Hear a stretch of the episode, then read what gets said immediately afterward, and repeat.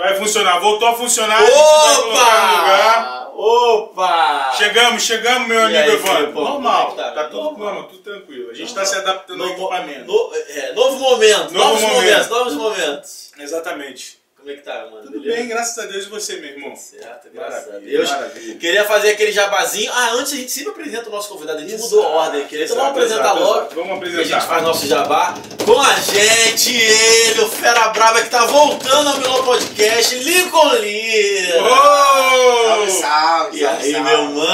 Legal, meu irmão. Uma é que tá? alegria, uma alegria estar de volta aí. E eu vi que o negócio mudou, né, cara? É, tá. Acho que tá entrando recurso, hein, cara? Ah! O negócio tá, tá bonito, A né, gente aprendeu cara? com você que dizimar faz toda a diferença. É isso aí. Ah, antes a gente não dizimava, Ah, entendeu? entendi. Aí o devorador tava tomando conta. Mas eu... Depois de um gabinete, É. entendeu? Mas maneiro, cara, que mudou aqui pra melhor, uma iluminação bacana. Tal. Exato. Mas o ambiente sempre muito bom e uma alegria estar de volta. Mas, cara, ele tava, tava falando com o Filipão aqui antes de você chegar. E a gente falou brevemente quando você chegou. Na gravação que a gente fez contigo, tava uma gambiarra, mano. É. Aquele dia foi o start pra gente ter essa iluminação que vem do alto. Olha aí que benção, olha aí. que, mano, a gente pendurou fio com uma lâmpada aqui só pra ver Entendi. como é que tava, mexendo na câmera no ISO ali. No... É verdade. Entendi. Mas graças a Deus, assim, ficou legal pra caramba, assim, padrão top. Maneiro, é benção, né, cara? É, Mas, tá maneiro. A gente tá, tá fazendo diferença, né, irmão? É. Tá começando a. Tem até funcionário o negócio É. agora, né, cara? Alô, É. Gabi tá aqui com a gente. Alô, Gabi. Gabi Pera, um beijo. Obrigado aí pela presença. Primeira funcionária do Miló. É.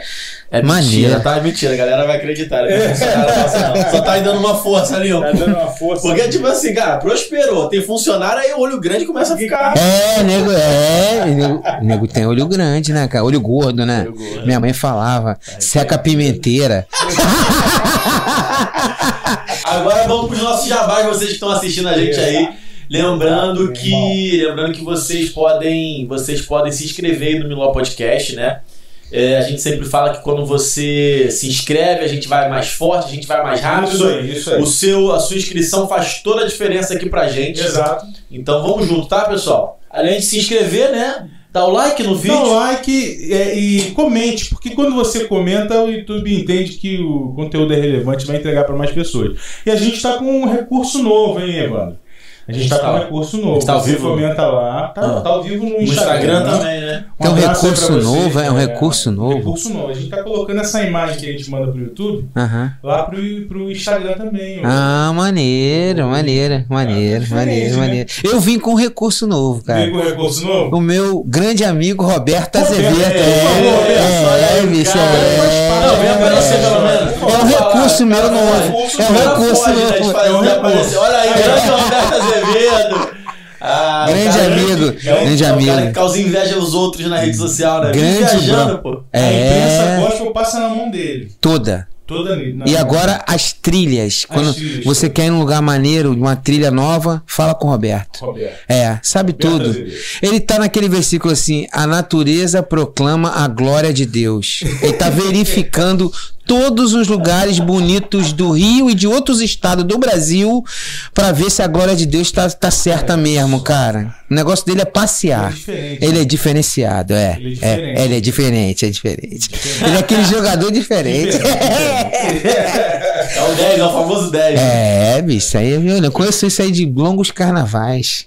Sabe os Grande podres. Né? É, bicho, você Sabe é. os podres também, né? É, um carnaval, por exemplo, que a gente fez um retiro lá em. Olha, ele tá lembrando, ele na- tá no falando. Caledônia, no Caledônia, no, ali em Nova Friburgo, na montanha, cara. É, né? A gente alugou uns chalés, uns irmãos assim, fizemos um carnaval só a igreja do Senhor, mais, mais íntima, né? Aí esse cara Pô, é, Nova Friburgo é legal, hein, cara? é em cima da montanha, cara. Nova Friburgo é legal. Eu fui fazer um trabalho lá, eu amei a cidade, cara. É. Isso é muito frio, É né? frio, frio, frio, Mas frio. no verão deve ser uma delícia, inclusive. É. A gente fez no carnaval e tava friozinho. É. Mesmo no carnaval. Mas foi muito legal. Agora o Roberto tirou onda, né, cara? Ele mergulha no lago, ele vai na cachoeira, ele é um cara. Ele é, Pode estar frio, chovendo. ele é desbravo, desbravador, ele é diferente, cara. Ele faz aquilo que ninguém faz. Ele faz. Ele é violento. Cara, vamos começar falando desse, desse festival aqui? Vamos, vamos. Coisa boa aí. É, vamos, vamos falar. A gente ia falar de eventos, né? Eu, É. eu, eu sou o diretor artístico desse festival. Ele chama Luz Gospel Festival. Ele é uma, uma iniciativa de uma produtora, mas que tem o patrocínio da Light. Olha que E. legal da Light. Da Light, poder cara. patrocinar a gente também aqui, né? Ou seja, ficar- se a gente ficar isento de pagar a conta de luz, já Olha aí, ó. Da Light. Já resolve. patrocinado pela Light e assim, é, e ele é um festival que revela vozes nas comunidades. Olha. Então a gente percebe, eu tenho ido a todas as comunidades, é uma realidade bem diferente da nossa, às vezes que a gente não mora em comunidade, né? E as pessoas têm muita necessidade, a busca por oportunidade. Então tem grandes talentos que às vezes é, a gente não consegue identificar nem dar esse tipo de oportunidade. Então esse evento Luz Gospel Festival ele tem essa intencionalidade e ele é especificamente do segmento gospel, né? Então ele ele desbrava dois vetores importantes. E eu já fui questionado sobre esses dois vetores algumas vezes. O primeiro vetor é justamente dar oportunidade a quem não tem, porque hoje no mundo dos independentes, aí o pessoal fala: ah, legal, a internet é democrática. É, mas quem tem mais recursos faz trabalhos melhores de forma independente. Quem não tem recurso não faz. Então nivela por baixo quem não tem. Quem tem recurso faz um trabalho diferenciado. Vai gravar um clipe independente aí você vê. Entendeu? Ah, mas tem gente criativa com pouco recurso? Tem. Mas quem tem recurso faz um negócio acima, sabe? E a questão da música gospel, que às vezes, ah, por que música gospel? É porque os grandes festivais hoje não dão oportunidade à música gospel. Ninguém fala isso. Ninguém fala. Ó, essa é boa pro corte. Vai lá no The Voice e vê se alguém pode cantar uma música gospel. Tá cheio de crente lá cantando no The Voice. Sabe o que acontece? Na linha de produção, você é cortado. Você não pode cantar. Então eles falam que a gente é, é sectário e preconceituoso. Mas o mercado não é bem assim, não. Essa é boa pro corte, hein? o mercado, na real, ele é o contrário. A gente não tem oportunidade.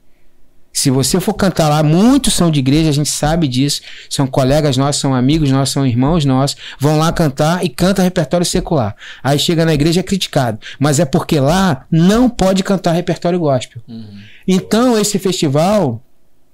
Ah, Lincoln, mas eu tenho uma música aqui que eu acho que tem princípios e valores do reino. Escreve a sua canção.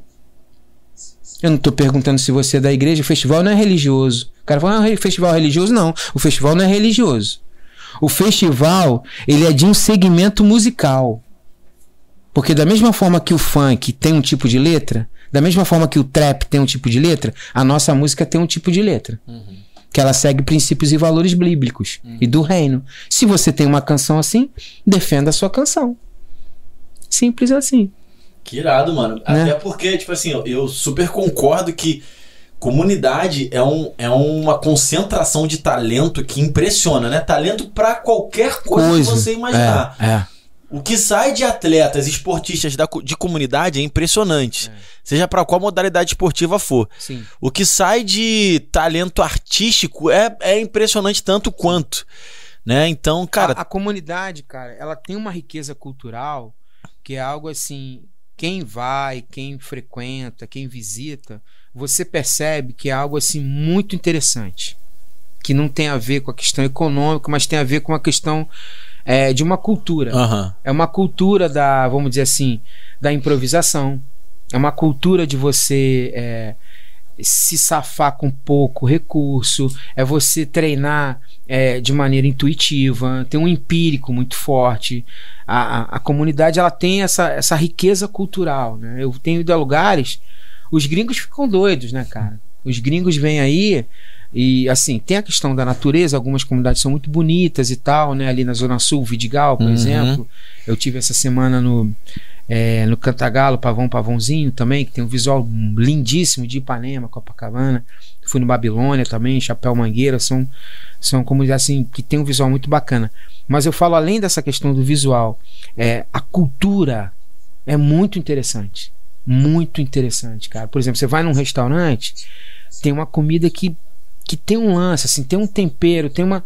Aí você, caramba, mas aqui é tal. A maneira, por exemplo, que as pessoas se relacionam, tem, tem uma coisa assim de carisma, tem uma simpatia, parece. um lance assim, me lembra muito essa questão da, da coisa do samba, essa coisa do, do swing, essa coisa, sabe, do, do da pegada assim meio elevada, sabe? A comunidade tem muito essa cultura. É impressionante como é que ali você vê isso latente, cara. É uma riqueza, né? É real, é, é real. Riqueza. Mas como é que é, é, você que idealizou isso aqui? Você foi convidado? Eu fui convidado, mas eu fiz parte da idealização. Que legal. É, eu fui convidado desde o processo embrionário que é, fazia com que a, a, minha, a minha chegada tivesse uma, uma condução da formatação do modelo do festival. Legal. Né?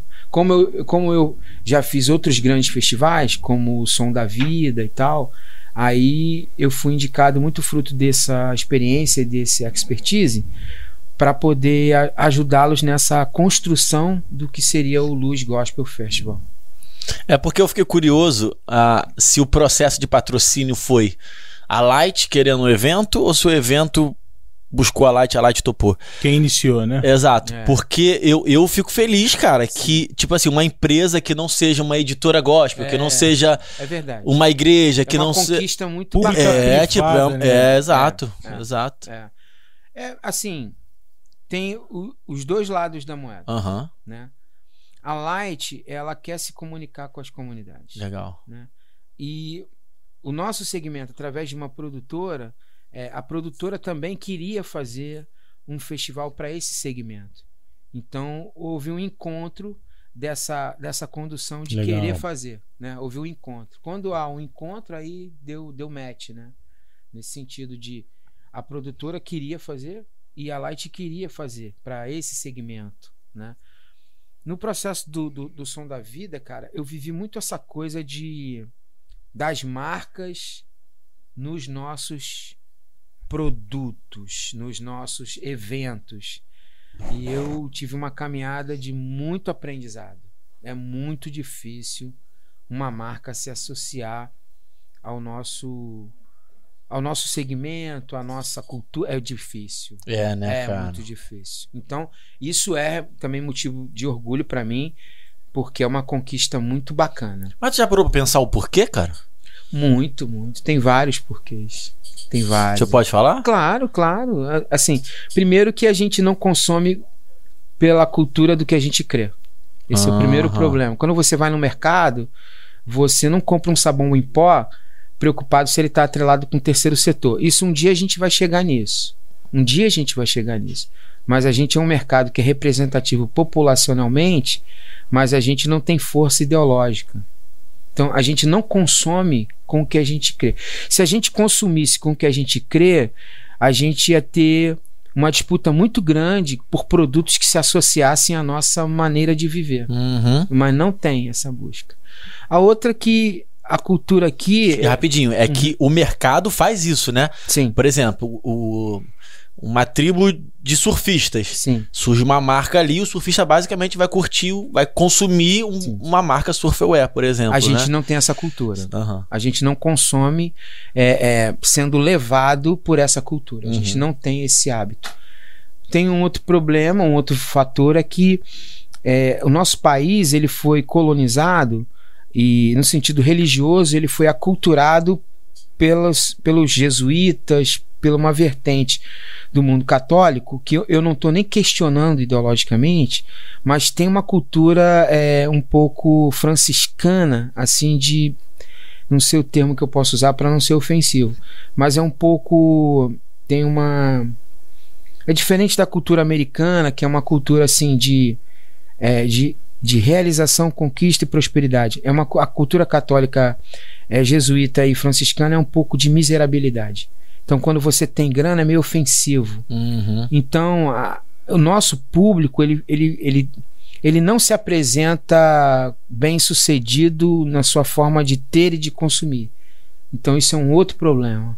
Porque aí as marcas, marcas bem sucedidas, não veem um vetor para isso. Uhum. Então, a gente também tem uma cultura assim é, você não vê empresários que são evangélicos se expressarem como evangélicos, por exemplo. A gente tem que descobrir quem é, porque eles são escondidos.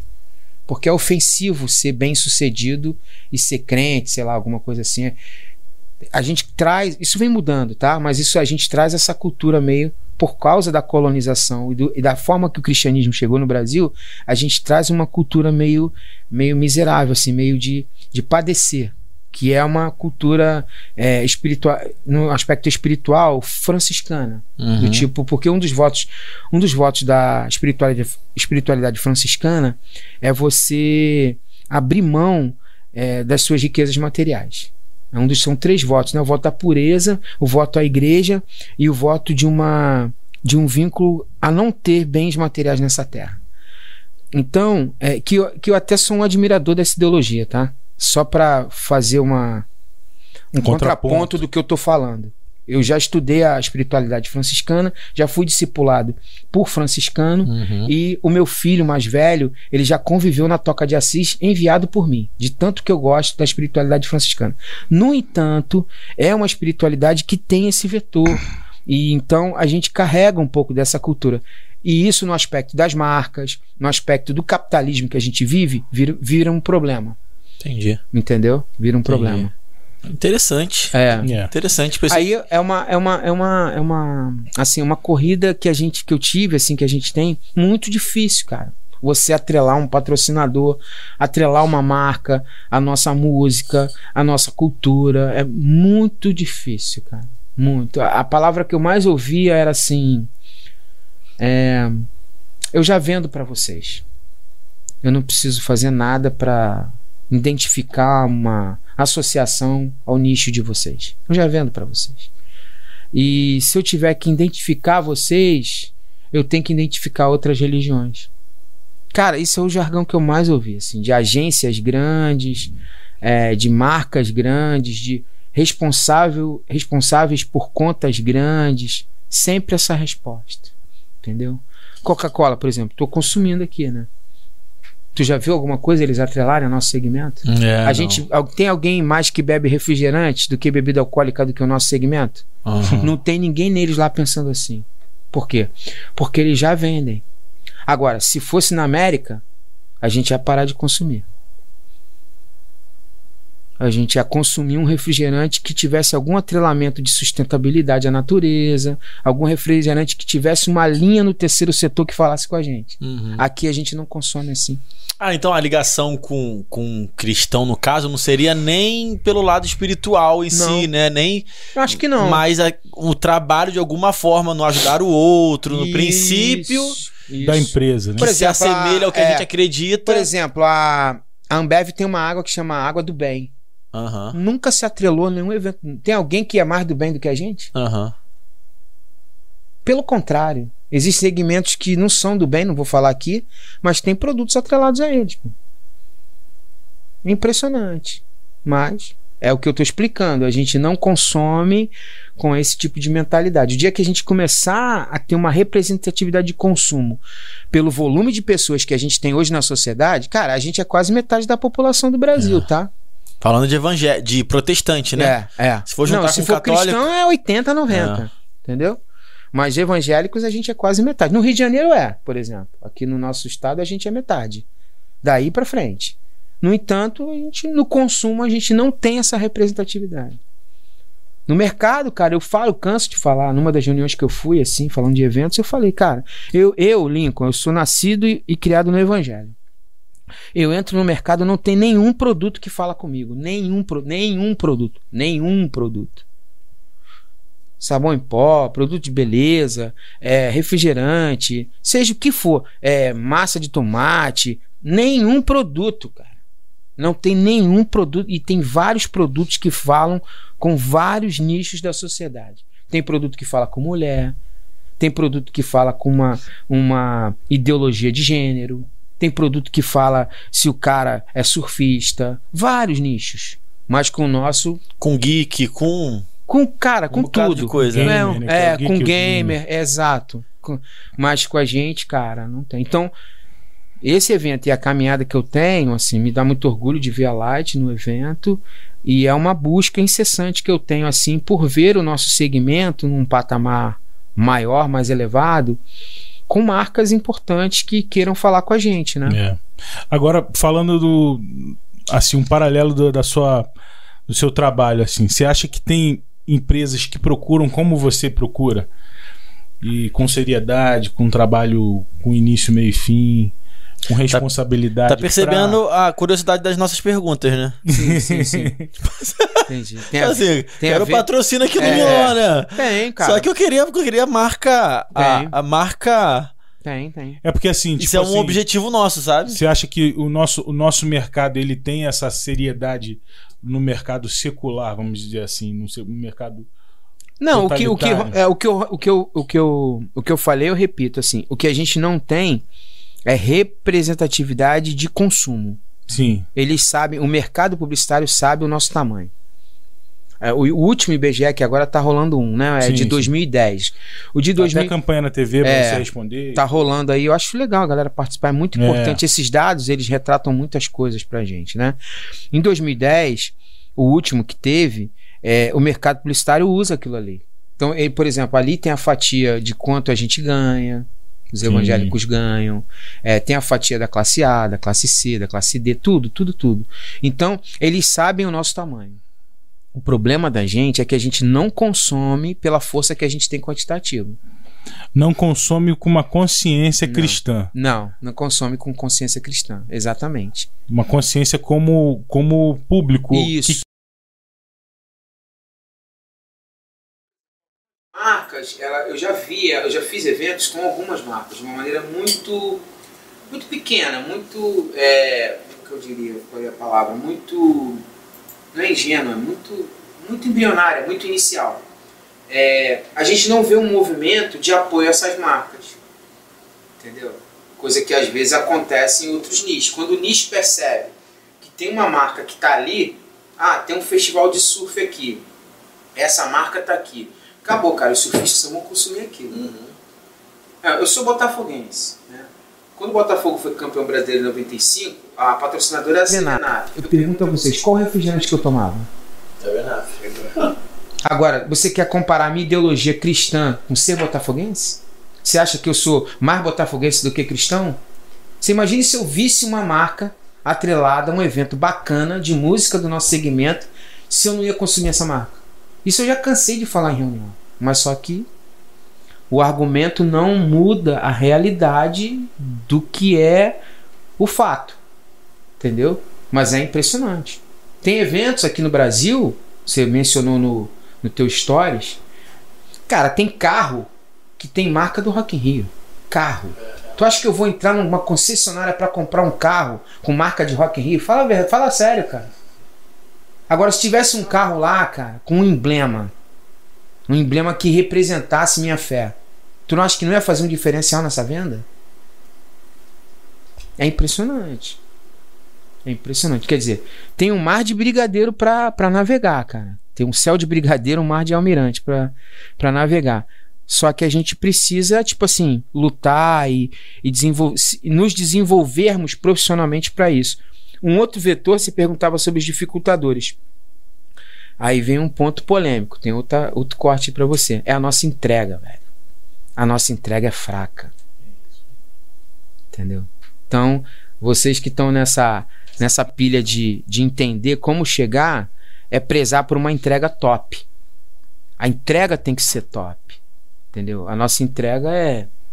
É tipo. Às vezes ela é. Desculpa, ela é ridícula. É ridícula. Você pega aí o. O maior cantor que tiver no nosso segmento. Você vai ver um evento dele. A entrega não chega a 10% do pior dos sertanejos. Essa é boa pra cortar, hein? Quero ver quem vai falar o contrário de mim. Eu não tô falando de culto, tô falando de espiritualidade, tô falando de entrega técnica profissional. Que é outra polêmica no nosso meio. Eu sou de um, eu sou de um tempo que era proibido você falar isso. Mas hoje você já pode falar. Porque se o cara ganha cachê, se o cara tem nota fiscal, pô, o cara é profissional, vai contar história pra quem? Uhum. Vai contar história pra mim? Ah, não sei o que, não sei o que lá, não sei o que, adorador, não sei o que, não sei. Ah, mas você tem nota fiscal. Você recebe da prefeitura. Então o que você faz? Você presta um serviço e você faz uma entrega. A entrega é pífia, cara. É pífia. Você tá Com raras Você exceções. tá falando de qualidade Como um todo, qualidade técnica. Sim, produto o, final, o espetáculo, o Aham. entretenimento, o show. É, isso foi. a- Até o, o, o exemplo do Rock Rio foi que a gente trocou essa ideia no WhatsApp antes, Aham, né? aham. E se eu não me engano, a gente começou. A gente comentou em algum momento isso aqui no Miló. Sim. Falando principalmente do show do Coldplay, né? Ah, é. O êxtase que foi da entrega como um todo do Coldplay. A roupa que cada um tava vestindo, as luzes, a pegada da música, a música. É. É... Ali tem, ali tem um, ali tem um, ali tem uma uma vertente muito interessante da gente conversar, cara. Assim, para as pessoas que gostam, que são cristãs e que gostam de louvor, e adoração, de música, de, de, de tudo isso, assim, como a gente, que eu fiquei pensando muito sobre aquele show, muito. E ali, todos os comentaristas, eu vi comentários da galera que estava cobrindo, vi alguns comentários da imprensa no geral. Ali tem um vetor muito importante, cara, que tem a ver com a gente. Mas a gente não faz, a gente conhece ele, não faz, é muito fraco no aspecto da entrega que eu estava falando, que é o seguinte. O que é comentado do Chris lá, o líder do Coldplay, é que a preocupação dele é a comunicação com o público. Uhum. Isso é o fato mais importante do grande show que eles entregaram. Então, as pulseiras é a interatividade do público. A maneira que ele abraça aquele rapaz é a interatividade com o público. A maneira que ele cria o repertório e ele manda repetir a música, a terceira música do repertório, nunca tinha visto isso num show. Eu me arrepio de falar. Eu nunca vi isso num show. De ninguém. De ninguém. Nem de gravação de DVD. Só repete porque ficou mal gravado. Não. Ele pode estar ter gravado, mas ele pediu para repetir porque ele emocionalmente ficou muito é, Tocado, tocado pela canção. E ele queria ver de novo uma preocupação fundamental na entrega do show: comunicação com o público. E quando você comunica através do Espírito Santo, essa deveria ser a maior preocupação do adorador. Eita. É comunicar com o público. Quando na verdade muitas vezes ele faz um culto para ele mesmo. Então ele defende argumento espiritual, não sei o quê, mas o culto é para ele. Ele não se preocupa com o público, porque a entrega dele é fraca. Então ele não troca, ele não toca o cara nem emocionalmente, quanto mais espiritualmente. Então, muitos anos eu passei na minha vida um questionamento. Não, a tua entrega é emocional, não é espiritual, mas peraí, vai ler o Atmani, cara. Vai ler o Atmani que você vai entender que nós somos corpo, alma e espírito. Então, para tu conectar o espírito, muitas vezes a entrada é na alma. Você entra na alma e toca o espírito. Agora, se teu som é ruim, se o PA é ruim, se tecnicamente, visualmente, por exemplo, pô, tu vê o cara. Eu vi as pulseiras dele, eram cadastros, cara. Era um cadastro, não é um troço caro. Mas tem uma sacação do colorido. O colorido das pulseiras, o colorido da sincronização da luz. A luz estava sincada. Aqui, o- o- as pulseiras estavam no VS do som, cara. E tipo assim, isso é uma ideia do Coldplay que já vem há alguns, alguns anos. Eu me lembro num show da Apoteose, cara, eles tinham um canhão de confete, confete eram borboletas. Pô, cara, o cara pra pensar nisso. pô, mano. Agora a nossa galera vai fazer um negócio aí. Cara, nem repertório tem, cara. Improvisa na hora, sabe? Você vai falar de uma, um rider de iluminação, tem meia dúzia do nosso meio que sabe o que que é um rider de iluminação. Sabe nem o que é isso. É, e aí quando você tá falando isso, você não tá falando pra galera que não tem investimento, né? Você tá falando pra uma galera que tem grana também, né? Tem grana pra entregar. Tem grana pra entregar. Agora, é aquela história de aquela velha história, o que, que vem primeiro, o ovo ou a galinha? Aham. Ah, eu não faço porque eu não tenho. Uhum. No mundo da vida não é assim. É. No mundo da vida você faz e depois você acaba com a tua entrega, você remunera aquilo que você entrega. Agora, se você é Eu- sempre, sempre é o ovo ou a galinha, então você nunca vai fazer. Eu entendo. Deixa, eu vou te fazer uma pergunta sincerona mesmo, de sim, verdade. Sim, sim. No meio cristão tem uma parada que eu acho muito esquisita.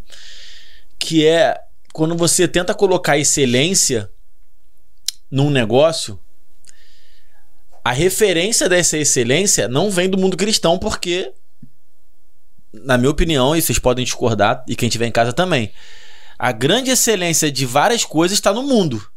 sim. Né? Tipo assim, cara, se eu for buscar uma referência. Admitir isso já é uma polêmica, né? Porque muitos dos nossos não admitem isso. Sério mesmo? Sério. Sério, eles Sabia acham que, é, eles acham que a excelência vem de Deus. Mas eu concordo com você. Por Mas se exemplo, eu for buscar assim, musicalmente, qual a, qual a banda que os músicos crentes consomem pra ter como referência? Não é músico cristão. Se for, é um ou dois e tal. não três. tem nem história pra isso. Exato, Não então. tem nem história pra isso. Show. Cara, qual foi o É. melhor show de todos os tempos? Eu não Exato. vou lembrar de um show. Nem na América, cara. Não, tô falando no mundo até. É, não tô falando América. no Brasil, tô falando nem, no mundo. Nem na América, nem Né? na América. É porque o, o mundo, ele tem uma coisa, eu já conversei E- com algumas e- pessoas... deixa abrir um Sim, outro claro. parênteses, desculpa. Eu que perdão, eu que É, peço perdão. até em momento que não seja show nem nada, ah, teve um grande evento aí. Que uma galera se reuniu em estádios de futebol pra adorar e tudo Uhum. mais. Ah, não tem problema eu falar o nome, né? Não, decente, foi decente. decente. Pô, mano, no estádio aqui no Rio de Janeiro, acho que foi no estádio. Não, no Rio não, foi em São Paulo. Morumbi. Morumbi. Uma galera que foi, amiga minha, ficou sem beber água no estádio, mano. Porque não tinha água e tudo mais, né, né, né. Aí tipo assim, ah, não, você tá aqui pra adorar, tá calor pra caramba, mas fica sem água. Você tá entendendo? É, não, é. É, cara. não sei se eu confundi as paradas que eu acabei falando, né, os exemplos, mas a minha ideia é tipo assim, cara, é, as grandes referências, ao meu ver, quando eu penso numa banda que eu amo, eu não penso numa banda cristã. Sim, sim. Né? Quando eu penso num filme que eu amo, qual o filme que tu mais gosta? Paulo, Apóstolo de Cristo, que é maravilhoso? Não é, mano. É Avatar, Rei Leão, Matrix, Sim. né? E por aí vai. É, as referências elas vêm. o mundo, assim, esse, esse, a- a- esse jargão que a gente usa, o secular, né? Eu costumo dizer que ele, ele trabalha num lugar que é complexo, assim, rola muito cuidado. Ele trabalha na fronteira. E a fronteira, ela tem ela tem uma, uma riqueza, sabe? As emoções são mais fortes, assim, a potencialização é mais forte e tal. Mas o, o, que, o que a gente está falando aqui não é nem disso, não é nem da fronteira Uhum. é do aperfeiçoamento daquilo que a gente faz, a entrega. Eu não tô nem, vamos dizer assim, cobrando isso, entendeu, Evandro? Eu não tô dizendo assim, a gente deveria ser o que faz melhor. Não sei se a gente consegue. Mas o que eu quero dizer é o seguinte: a gente podia fazer muito melhor. O nosso é muito fraco. Muito fraco. Cara, assim, é.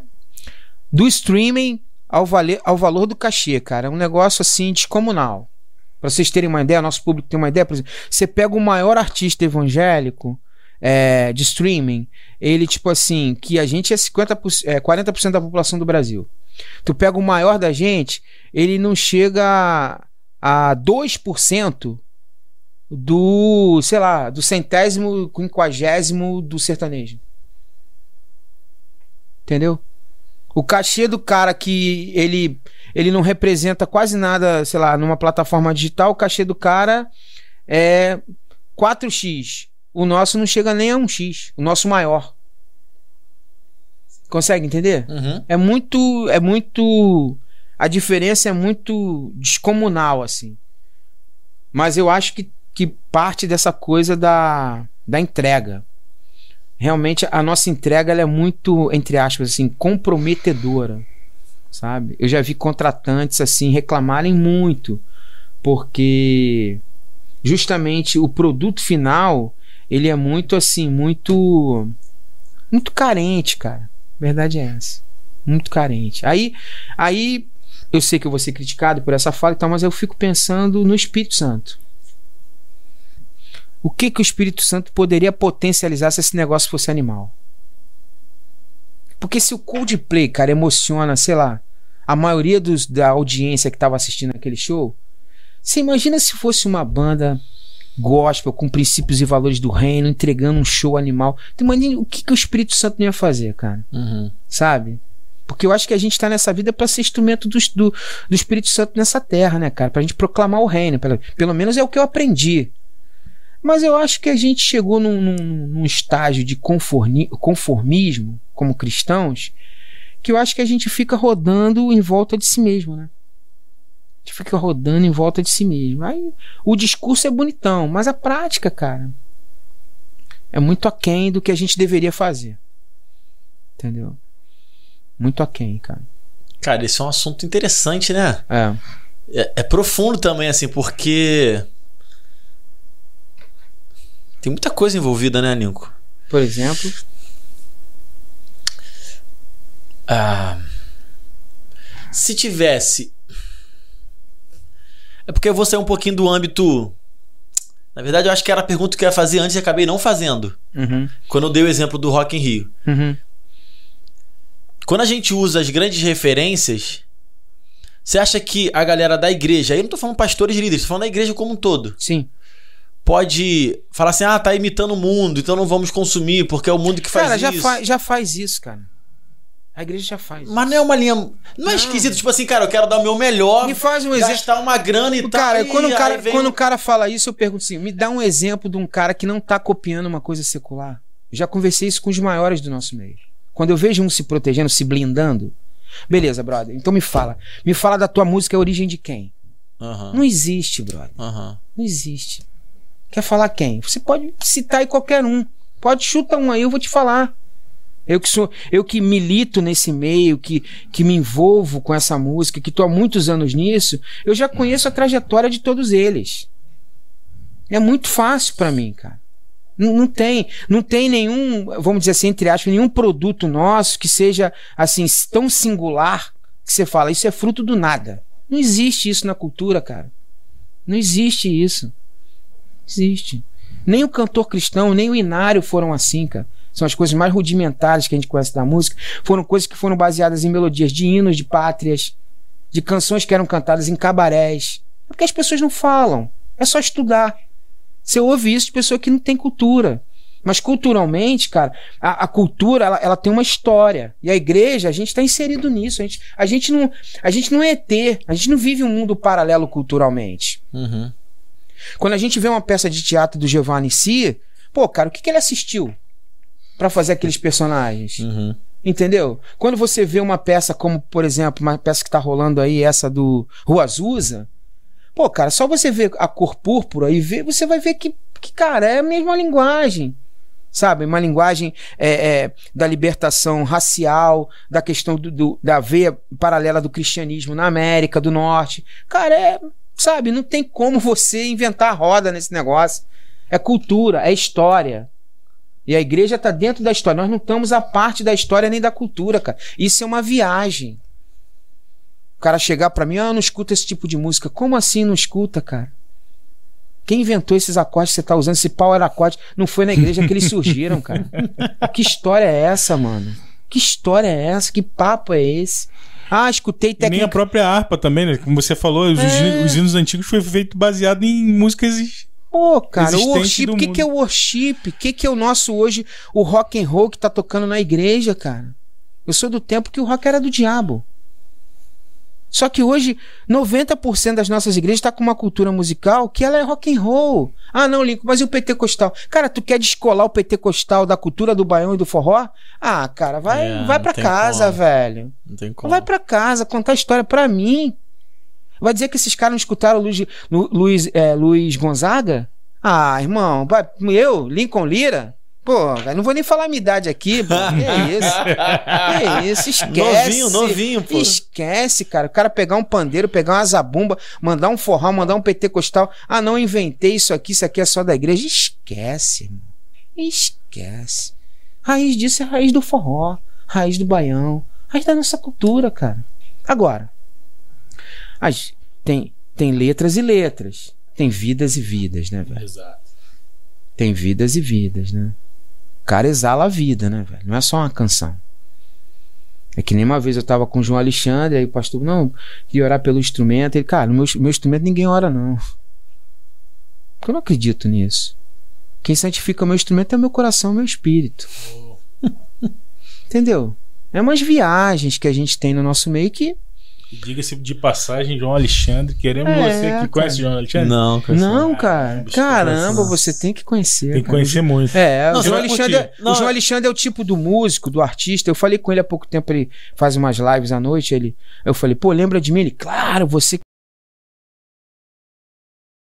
Chamava Café Pingado. Eram quatro negros e eu branco. Era Café Pingado. É. E ele lembrou. Excelente, É, Café Pingado. E aí, cara, é, ele falou assim, claro que eu lembro e tal, não sei o quê. E a gente comentando. E eu lembrei desse fato, a gente tava tocando em Santo André e o cara queria orar. E tipo assim, eu vou falar uma coisa aqui, por É. exemplo. O Brasil tem, tem alguns violonistas internacionalmente muito famosos. Um deles é o Baden Powell. Muito famoso. internacionalmente, historicamente, um violonista. A gente tem o Hélio Delmiro, que é um guitarrista que também virou pastor, tive aula com ele, também um cara que já foi considerado pela Guitarra Play um dos dez maiores guitarristas da história. Eu digo a você que se o João Alexandre fosse um cara secular, ele seria um cara no nível de, do Joe Pass, que é considerado o maior violonista da história. É, mas ele só não é considerado porque ele é gospel.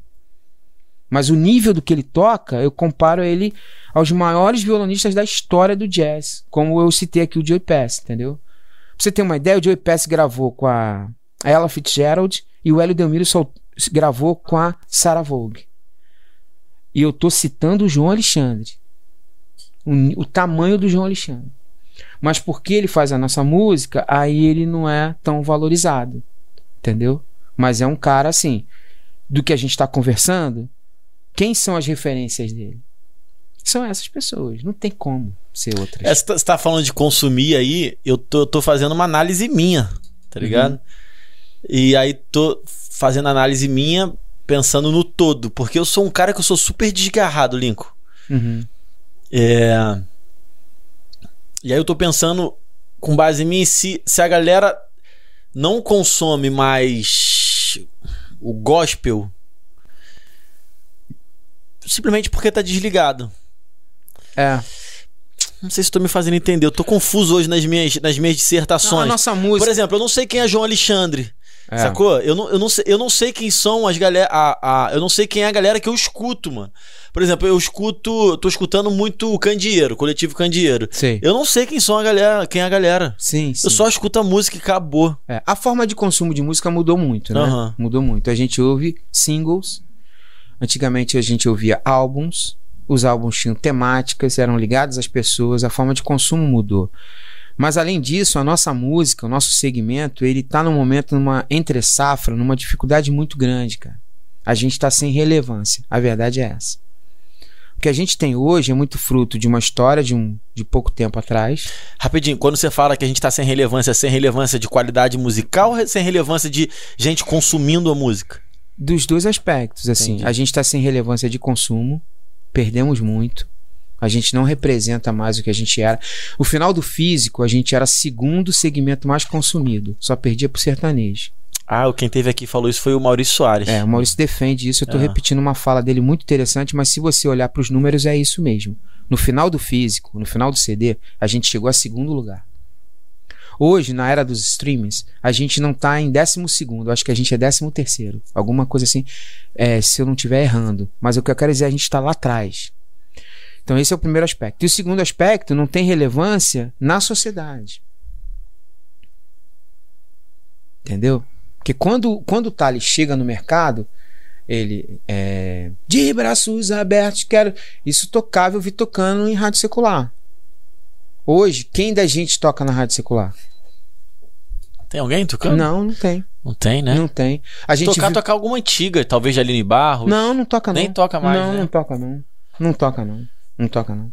A gente teve aquele fenômeno do Zaqueu, né? Uhum. Como Zaqueu. Uhum. Teve o fenômeno do Thales. Teve o fenômeno agora há pouco tempo. Há pouco não, já tem muito tempo, deve ter mais de 10 anos. Eu falo pouco tempo porque eu, eu tenho dificuldade com essa coisa de tempo. Hoje, passou dois anos, já é velho, né? É, é uma coisa muito, uma dinâmica é. muito, muito grande. Mas teve o fenômeno, por exemplo, da música do Clóvis Pinho, que é Ninguém Explica a Deus. É verdade, é, é verdade. Aí depois já vem a, já vem a casa que é uma música que não fala nada para fora, é. fala muito pouco assim, sabe? É só nossa mesmo. Os sertanejos cantaram. Mas Essa é... música deu uma rompida, né? É, é... Não, é, mas é porque os sertanejos, cara, eles têm uma sacada de marketing. Não é, por exemplo, é diferente, por exemplo, do fenômeno Ninguém Explica Deus, que já é diferente do Thales, que já é diferente do Zaqueu. Você vê que eu venho dando exemplos que eles vêm, eles vêm descendo a curva. Percebe o que eu vou falar? Ó. Primeiro você tem um Zaqueu. Zaqueu tem, pô, Pique Novo gravou. O Nego uhum. do Pagode gravou. É diferente. Aí tu vem o Thales. O Thales tocava em rádio secular.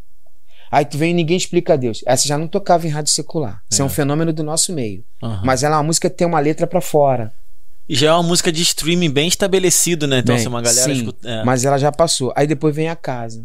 Aí a casa é uma música totalmente para dentro. Entendeu? Então, tipo assim, a gente perdeu relevância. A gente não é reparado Hum, Por isso que você, pô, eu não sei o que eu consigo. Porque a nossa música tá sem relevância. É, o, o- eu estudia. Você sabe quem é, porque eu acho que a gente falou isso da outra vez do Estevão Queiroga. Claro, conheço. Ele. Eu vi uma. Um, não sei se foi polêmica, mas foi um movimento no, no Twitter da galera Aham. criticando ele porque ele foi tocar num, num bar, né? Então uma galera bateu nele. E aquilo me chamou a atenção, mano. Eu falei, É. E ele falou uma parada linda que eu não vou lembrar exatamente o que ele falou. Mas ele falou algo do tipo de, cara, eu sou artista e eu canto pra Deus e onde me chamarem pra cantar minha arte eu vou cantar. Eu falei, caraca, É. que irado, mano. Cara, eu conversei com o nosso governador, né? Tive a oportunidade de conhecer ele, falar Esse sobre... atual? É, atual. Falar sobre a nossa música. Ele é cantor católico, né? E uma coisa que me marcou na fala dele, eu tava explicando algumas coisas do festival, algumas coisas do nosso interesse, de, da nossa expressão, né? De fazer eventos e tal. Ele falou assim: afinal de contas, a nossa música, como o evangelho, tem que ser pra fora, né? Parece que, cara, o que é óbvio, parece que a gente pensa ao contrário. A nossa música tem que ser pra fora, até porque igreja significa o quê? Igreja significa, na sua tradução, pra fora e não pra dentro. Agora, a gente tem que ter uma música pra dentro? Tem. A gente consome a própria cultura do culto, né? Mas a gente tem uma música que seria, eu falei isso no outro programa, que seria mais evangelística. Cara, essa tá perdida. Essa tá perdida. Essa, tipo assim, o pouco que a gente tem, os caras não estão querendo ficar mais no segmento. Os caras estão namorando com o secular e tal. Tipo, Marcos Almeida, Lorena, Estevão Queiroga. Mar- Essa galera, É, real. ela não quer ficar mais dentro. É, porque, real. porque você falar pra fora no nosso meio tá proibitivo. Só vale se você falar pra dentro. Aí você pergunta, pô, Link, mas é legal? Fala, é legal, acho que tem que falar pra dentro. Caramba, eu falei aqui outro dia com alguém, eu não lembro, mas mas eu foi uma experiência incrível que eu vivi. Aí eu posso ser, eu posso ser minoria, talvez você concorde comigo, mas minoria quando fala de evangélicos. Cara, eu queria que tivessem muito mais cantores crentes, essencialmente e verdadeiramente falando, Uhum. é, crente que lê Bíblia, que ora, que paga preço, sabe? Uhum. Que evangeliza dentro da sua realidade. Eu Queria no mundo secular, né? não, eu queria que tivesse esse tipo de crente cantando música secular. Sacou? Sim, sim, sim. Queria que tivesse. Queria muito que tivesse. É, esse papo é muito polêmico. né? É, eu queria muito que tivesse. Por exemplo, falam mal da Priscila Alcântara, eu não conheço ela. Ela cantou no, no Rock in Rio, né? É, cantou. Cantou, cantou. Eu não conheço ela, não Mas tô aí botando eu per- juízo de valor nenhum. Mas dentro do que você tá falando, o que, que é mais legal? Rock in Rio é um bom exemplo. Você tem a Priscila Alcântara que vai fazer uma participação com a Emicida. Aham. E você tem o Justin Bieber no palco mundo que ora no show. Não é. Não, faz, a, Tá. faz a comparação. É muito interessante. Essa é animal. Essa é animal. Tá falando de alguém que não é. Não, cara, pensa que o nosso público pense sobre isso, velho. De um lado você tem uma Priscila Alcântara que vai no palco Sunset e que faz uma participação com o Emicida. E por outro lado você tem o Justin Bieber, que é uma estrela mundial, que chega no show dele no palco mundo, fechando o primeiro sábado, e o cara faz uma oração e canta um louvor no piano. Ó, já me arrepiei de novo. Pensa sobre isso. Uma é uma artista que quer de qualquer jeito fazer o secular com origem cristã. E outra é um cara que é secular, mas que está no momento de reflexão espiritual profunda, tá em depressão, tá buscando Deus. Você vê pelo vídeo. Ele bota um vídeo lá, veja o vídeo. Veja o que tá no vídeo. Ela botou vídeo? Ela se expressou? Ela fez oração? Não, ela cantou o repertório do cara que canta outras coisas, irmão. Outras forças. Deixa pra lá, entendeu? Mas ali, é- é- esse, esse, esse é uma grande comparação, entendeu? Não, eu entendi. Eu Entendeu? entendi, entendi. Entendeu? Entendi. É, eu, eu, eu ia falar. Agora, nada contra a expressão cultural dela, cara, porque eu acho que a arte, ela vai muito além. Isso aí. Eu só tô fazendo uma comparação de dois artistas que tiveram a oportunidade de expressar sua arte e colocaram conotações espirituais no que fizeram. Uhum, Entendeu? uhum, Dentro do que você colocou, uhum, sacou? uhum. Porque eu acho que eu já falei aqui, eu acho muito engraçado, eu já tive algumas conversas com pessoas importantes do nosso meio, que é o que a gente comentou aqui, cara. Eu vejo gente no nosso meio que quer de qualquer forma se expressar no secular.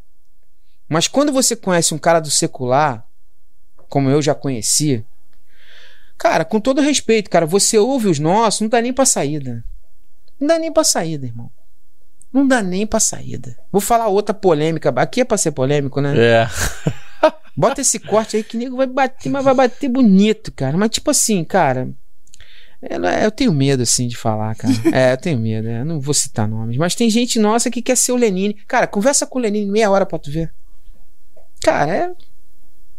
Eu não tô aqui avaliando se o, se o Lenine vai herdar o reino. O papo não é esse, cara. O papo é o que ele entrega como arte, como entretenimento, como cultura. Eu fico imaginando se o Lenine se converte e faz da música dele tocar os corações através do Espírito Santo. É isso meu coração. Agora, trazendo tecnicamente para uma análise, tem gente nossa que quer ser o Lenine, não chega aos pés, velho. Primeiro que não toca metade do violão que ele toca. To... Cara, vê o Lenine tocando, vê as composições dele, vê o que, que ele usa do, dos acordes que são diferentes, não são acordes tradicionais, a maneira que ele usa os bordões. Tecnicamente, ele compõe uma melodia em cima da forma harmônica que ele toca. Cara, é animal. Então, mano, mas é, essa é a minha parada. Você não acha que o, o, meio gospel meio que cansa uma galera que tem talento? Porque o que, que eu ia falar? O exemplo que eu ia dar que eu vivi maneiro foi a Amanda Rodrigues. Eu não sei uhum. o que, que você acha musicalmente dela. Não, ela é muito eu legal. Eu não sou um cara que eu sou ela é especialista é... como, como você, por exemplo. Meu ela ouvido é muito legal. Não, não é dessa forma. Eu consumo Amanda Rodrigues desde, desde quando ela cantava gospel. É. Não o gospelzão dela, não. Cara, eu conheci a Amanda, ela não tinha nada lançado. Uhum. Nada. Conheci o primeiro single dela, que eu esqueci o nome aqui, que é um sucesso é, no gospel, que ela gravou ali no. Ali naquele parque que tem na barra ali, logo que entra na, em frente ao Mandala, do outro lado ali. Como chama ali? Perto da Alvorada ali. À direita, indo pro recreio, assim. Bosque da Barra? Bosque da Barra. Aquele vídeo é gravado no Bosque da Barra. Eu me lembro quando ela foi gravar. Ela levou lá no meu programa. Uhum. E aquilo viralizou na internet, é muito bom. E hoje ela tá na carreira secular. Só, só pra você ter uma ideia, a Amanda hoje com um investimento de mais de 20 vezes do que ela tinha no gospel, ela não tem 10% dos seguidores que ela tem no gospel. É o exemplo do que eu tô te falando. Mas você não acha que é o, que é o tempo, cara? Não, tem nada de tempo. Brother. Tipo, ela transicionou agora, né? É, transicionou. Vai, vai. Escreve aí o que eu tô falando, cara. Não chega, velho. Não chega. Porque, porque, porque a tá fronteira, falando. a fronteira dos caras é violenta. Entendeu? A fronteira dos caras é violenta. Tipo assim, ela, sei lá, cara, ela é tipo eu vou dar um exemplo assim, chutado assim. Ela, ela faz uma música ali meio. Eu não sei se a galera chama de indie. Tô dando exemplo. É, a música dela não é mainstream, né? É, não no, é no, no secular é, ou no gospel. Mas, por exemplo, pega uma Ana Vitória, não é mainstream, velho. É, mas aí ela é raridade até pro secular, né? Raridade não, ela é exceção, talvez. Tipo assim, ah. assim, quem é estourada igual a Ana Vitória? E, elas, Thiago York. É. Mas, é. mas não é igual sertanejo, não é igual não, pagode não, que tem não, toda não, hora brotando. Não, não, não é. Mas é o que eu quero dizer é o seguinte: é, já que você deu exemplo, né? A Amanda, ela, ela, não consegue chegar no que é a Ana Vitória. Não chega. Por mais que seja muito legal. Sou fã da Amanda, tá? Sou uhum. amigo dela. Acompanhei todo o início da carreira. A primeira entrevista que ela deu foi comigo. Elogio o trabalho dela. Ela é formada pelo Young Gash. Eu tive grandes amigos formados pelo Gash. É uma escola excepcional. Uhum. Ela saca harmonia, ela saca melodia, ela é boa violonista. Ela, ela, não só toca violão, ela é boa musicista, uhum. boa compositora. Mas, cara, o que a gente tá conversando aqui é outro nível, brother. É outro nível. Entendeu? Saca a Alicia Kay tocando, velho. Observa, cara. Vê como é que a mina toca. É outra parada, irmão. É outra parada. Entendeu? Então, tipo assim, é como meu pai dizia: cresça e apareça. É. Cresça e apareça, cara. Tipo, sabe? Não sei se eu tô confundindo a ideia da galera. Não sei. Me, fazem, me façam ser mais claro. Mas, mas tá, tá, entendendo o que eu quero dizer? Não, eu tô, entendendo, eu tô tá entendendo. entendendo. É tipo assim, é porque é porque mesmo no secular existem tamanhos diferentes. Existem. Né? Por exemplo, a Ana Vitória é estourada. Tem uma menina que outro dia ela foi até num programa da Globo que eu escuto que chama Kel Smith. Você quer, é, pô. Eu me amarro, eu gosto. Ela não é estouradona igual a Ana Vitória, ela uhum. também é do secular, entendeu? Inclusive a origem dela é até os pais dela, acho que são pastores também, alguma coisa assim, não lembro. Então, assim, até no secular existem tamanhos diferentes, né? É... O que eu acho que o Lincoln quer dizer é que no mainstream ou no, no, no secular é, indie, vamos dizer assim, alternativo, Uhum. tem muita gente fazendo muita coisa boa. É isso aí, cara. E a Amanda é só mais um Exato. composto de bom, entendeu? É, isso é perfeito. Entendi. É perfeito. Ela vai ter o É. recurso que tiver, mas pra conseguir altas coisas, ela vai É. ter que evoluir muito Saquei. musicalmente É. e expandir publicamente muito. Aí, fazendo, que- fazendo o que ela faz, quando ela fazia no nosso meio, eu não tô prospecto, não. Fato. É isso, é isso que ele tá falando. Ela é Aqui- gigante. exatamente. Entendi. Ela é gigante. Priscila Alcântara aqui no Gospel. Era ela gigante. Chega lá, bicho. E ele não tá Não dá nem subestimando. pra saída, ele- velho. Pelo que ele tá falando, eu também tô entendendo que ele não tá subestimando. não, não. Tá falando que é uma estrada É. longa pra É. se, É. se chegar num ambiente onde tem muita gente boa, É, onde tem muita gente relevante. é. É, e, e eu entendi que quando você abandona uma carreira gospel e vai pro secular, você tá num outro campo, numa outra estrada, numa outra É. esfera que não é como o gospel, né? É, é, o, o Filipão sacou.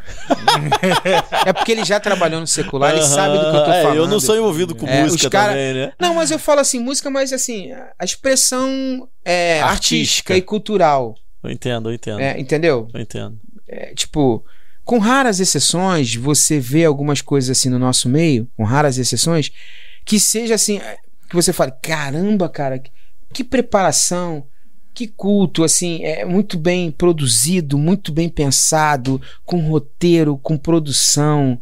Você é de produção, cara. Sabe o que eu, Entendeu? sabe o que eu mais sinto fa- eu, por exemplo, eu não sou, eu não sou da música como vocês, eu não consigo analisar tecnicamente como vocês, mas sabe o que eu mais sinto falta da música cristã, falando especificamente da música cristã, ah, e até de algumas artes cristãs, eu sinto muita falta de identidade. Sim, Isso eu sinto falta, mano. sim, sim, sim. Tipo assim, pra mim é todo mundo muito superficial. não, e muito e eu não tô igual. falando isso, então. Muito eu, igual, eu ia falar assim, é. superficial não é nem na letra, no estilo É, mesmo, assim. é. Cara, você não é isso que tu tá vendendo. É. Mas você tá vendendo porque, sei lá, o meio compra. não É, é, não, Isso- é, tem isso muita vez. muito falta. Tem muita vez. É, cara, eu fiz uma, uma clássica entrevista com o Leonardo Gonçalves, que ela tem mais de 300 views no YouTube. A galera pode conferir lá. Lincoln Lira, Leonardo Gonçalves tá lá. E ele fala uma coisa muito interessante, cara. É porque, na verdade, é a busca ali na carreira e tal, ela tem dois grandes pilares. Um é relevância e o outro é, vamos dizer assim, sustentabilidade. Parece que o de sustento é muito grandão no nosso meio. Então a galera faz para se sustentar, mas esquece o outro pilar que é relevância. Tá entendendo? Então, a galera faz o que que o que que o segmento está consumindo. Então, vamos nos aperfeiçoar no fazer daquilo que está sendo demandado. Worship, por exemplo. Worship hoje é uma linguagem muito comum no nosso meio, é o que é o que mais se faz nas igrejas, nos cultos. Então, tem algumas pessoas que estão perseguindo o sucesso dentro do worship. Muito investimento nisso. É o que você fala de sem identidade. Uhum. Mas é difícil você ver alguém, por exemplo, traçando é, e vindo numa trajetória às vezes paralela. É fácil? Não é fácil. Mas não é impossível. É, eu acho também que tem a ver com quem consome. Por exemplo, é, eu não acho que o nosso mercado ele é plural a aceitar qualquer tipo de arte. Uhum. Nosso mercado gospel, vamos falar Sim, assim. sim. Por exemplo, o pagode não entra. ele não entra. Ele não tem, ele não tem representatividade Não tem. de consumo. É. Você gosta de algumas músicas. Você vê todo mundo falando das músicas que você Não. gosta gospel. De jeito nenhum. Porque Pelo existe- contrário. Ah, É, porque talvez é, a- a- o consumo ele é muito segmentar. E aí tem aquele lance também. As pessoas querem sua arte é, no gospel, vamos dizer assim, sua arte no gospel. É, que tenha representatividade. Representatividade Comercial, e assim. comercial. Do próprio sustento. E aí tem uma forma que já É. faz sucesso. Que já dá o Que é o recurso. worship, É. velho. Então, Vou falar da dor, é. vou falar de amor que Jesus levantou Isso. e vai salvar e vai tirar sabor de mel. É. A tua vitória vai ser isso e essa forma aí vende. E infelizmente o nosso mercado ele é É. um mercado que ele vai se repetindo as coisas, entendeu? Então quando um faz sucesso, o outro pega aquela forma ali, não, isso aqui tá funcionando, então vamos colocar aqui. Agora, pra não parecer assim um papo só de crítica, e só meio triste. É, né? porque eu acho que eu tô muito otimista nessa conversa. É. Sabe por quê? Eu acho que tem um mar de almirante pra navegar. Então, você, você consegue lembrar o que tu vai falar? Uhum. Porque eu tenho algumas dúvidas, por- duas dúvidas, na verdade, nisso que vocês estão falando. A, a, quando um cantor gospel sai do gospel vai pro secular, que falta muito, e a gente deu o exemplo da Amanda Rodrigues, o que que faz essa, essa distância ser grande? É talento? É tudo. Contato? Não. É estilo musical? Não, cara, é, o. preconceito. Não, é tudo, velho. É, É tudo. preconceito. Porque um tá- artista do é. secular que ela tá. O nicho que ela tá querendo Assessoria. atingir, os caras são gigantes, velho. Gigante. É a mesma coisa. Tu vê se no nosso meio tem um cara do sertanejo que quer vir pro secular. Ele nem se atreve. Nem se atreve. Então, mas é isso que minha cabeça tá dando pinote. Eu não tô conseguindo. Sabe por quê? É porque tá- é falta de conhecimento meu. Então, sabe por quê? Porque na minha cabeça, e aí eu não vou falar de, de qualidade instrumental, mas pra mim a Priscila Alcântara cantando é um absurdo que ela canta. Sim. É um absurdo. Uhum. Por exemplo, é, Amanda, quando eu escuto ela cantar e tocar, eu falo assim, mano, essa É um mulher absurdo tira que ela onda. can- é um absurdo que ela canta. Mas você já viu o nível de inteligência de produção da Anitta? Ah, você tá falando do todo, Eu né? falei não é só a todo, eu falei qualidade. todo, eu é- falei é, todo, é, velho. Eu, eu falei todo. Eu captei, eu captei. Eu falei todo. Eu captei. Eu falei todo. Falei todo. Captei, vê lá o captei. documentário da Anitta, vê como é que ela tá ligada, por exemplo, no setup da dança. Tu viu todos os shows dos gringos tem dança? Reparou isso? A maioria, sei lá. Tirando os do rock, assim, eu digo os pops. Tudo tem dança, velho. Aham. Viu a Anitta se envolvendo com dança? Por quê? Porque a dança, depois de Michael Jackson, velho, É. pós Michael Jackson, a dança é uma expressão visual fundamental no show business. Então, vê o documentário dela, vê como é que ela tá preocupada com detalhes e não sei o que, e ela dança e não sei o que. A Priscila dança? Ela dança? Não, eu saquei, agora eu entendi. Eu entendi, entendi. Ela não dança. Eu entendi. Então esquece, irmão. Vai pra fila da dança. Eu entendi. Entendeu? Vai pra fila da dança. Aham. No, tem uma tem uma galera Existe então um público cristão Caraca, eu tô muito confuso hoje. Vou, vou, vou, vou, vou, vou refazer. Tem uma galera que eu escuto. Mauro Henrique, que eu acho também tecnicamente absurdamente muito bom. bom, Esquece, muito bom, esquece. muito bom, Muito bom. muito bom, Marcos Almeida, que eu Top. curto muito também. Top. O Estevam Queiroga. top, Eu curto muito lá a galera do Candeeiro, João Legal. Manu e tal. maneiro. É, escuto também. Escuto, enfim, tem uma galera. Todos esses, pra mim não ser específico, que eles possam fazer boa música no nosso meio. Beleza. Porque se eles forem pro secular, não dá nem pra saída. não dá nem pra saída. Aham, Não dá nem pra saída, meu irmão. aham, Sacou? aham. O Mauro Henrique não dá nem pra saída do Tony Platão, velho. Não dá nem pra saída, irmão. Não dá nem pra saída. Em que, Lincoln? Na técnica? No todo, irmão. No todo. Na compreensão do todo, da entrega. Do Saquei. todo. Saquei. Agora, no nosso meio, mano. Pô, cara, que os caras fiquem. Mas aí você vai falar, que público que consome esses caras? Meu irmão, construa. Tá, mas não, mas, tem um, Construa. mas eu acho que já existe esse público, Existe, não existe? existe, cara. Porque eu, não é um público- Existe. Irmão, Eu eu, faço parte desse trouxe, público. Eu trouxe o Leonardo Gonçalves pro Vivo Rio. Eu. Lincoln Lira. Eu fui nesse show. É, fui eu que Eu fui trouxe. nesse show fui eu que trouxe, Foi o show que ele Produziu cantou ele, antes, produziu. Não, que antes cara. tocou o Arraiz não, também? a, Foi a esse? não? ponte, a ponte, A pro, ponte a- pra pra pra vir pro Novo entendi. Rio. Ele tinha dois shows no Teatro Bradesco já sold out. E ele me Eu ligou. lembro dessa época aí. É, ele tava no auge, ele me ligou, aí ele falou assim: Lincoln, eu tô com um problema, eu acho que você pode me ajudar. Eu tô com dois shows no Bradesco, que eu ajudava o cara da Toca, que era o Jefferson, que fazia os shows aqui no Rio, de vários, inclusive do Mauro naquele trio, o Loop Aham, Session, aham. que era muito legal. Aí, como eu ajudava o Jefferson, eu tava muito é, envolvido nos eventos e o Léo era meu amigo da antiga de entrevista e ele me ligou. Eu tenho um problema. Eu queria fazer mais um show, porque eu tô com dois shows sold out no Bradesco. E eu sinto, Link, que se eu fizesse uma terceira data, que lá não tem, pô, também lotaria. Eu falei, eu tenho acesso ao Vivo Rio. Ele, cara, eu topo. Eu falei, o Vivo Rio nunca fez um show gospel.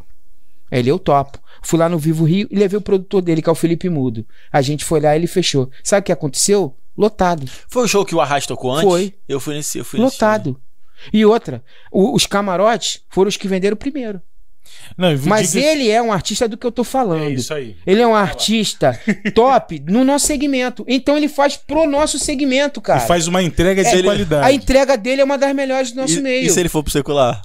Não dá, Não nem, dá nem pra pra saída. saída. nem pra saída. Só não dá nem pra descontrair aqui, saída, meu irmão. Só pra descontrair aqui. Não dá nem pra sair. Agora Família entendi. Pedra, É. Família Pedra está assistindo, hein? É mesmo? Família meu primo Pedras? Leandro, é meu primo É. Leandro, tá falando aqui, ó, a entrega do gospel é fraca porque a exigência é fraca. A exigência Aí é tá, fraca. Tá é, é, aqui, é. infelizmente, a realidade, a entrega é fraca demais Hum. também. E aí, pô, tá colocando várias coisas aqui. Foi o primeiro show gospel que fui com a família, esposa e filho. O final, a de 12 perguntou, comentou que eu nem pulei, nem me, me coisa. Ele tava falando do show Uhum. de Saquarema. Aham. Saquarema Gospel.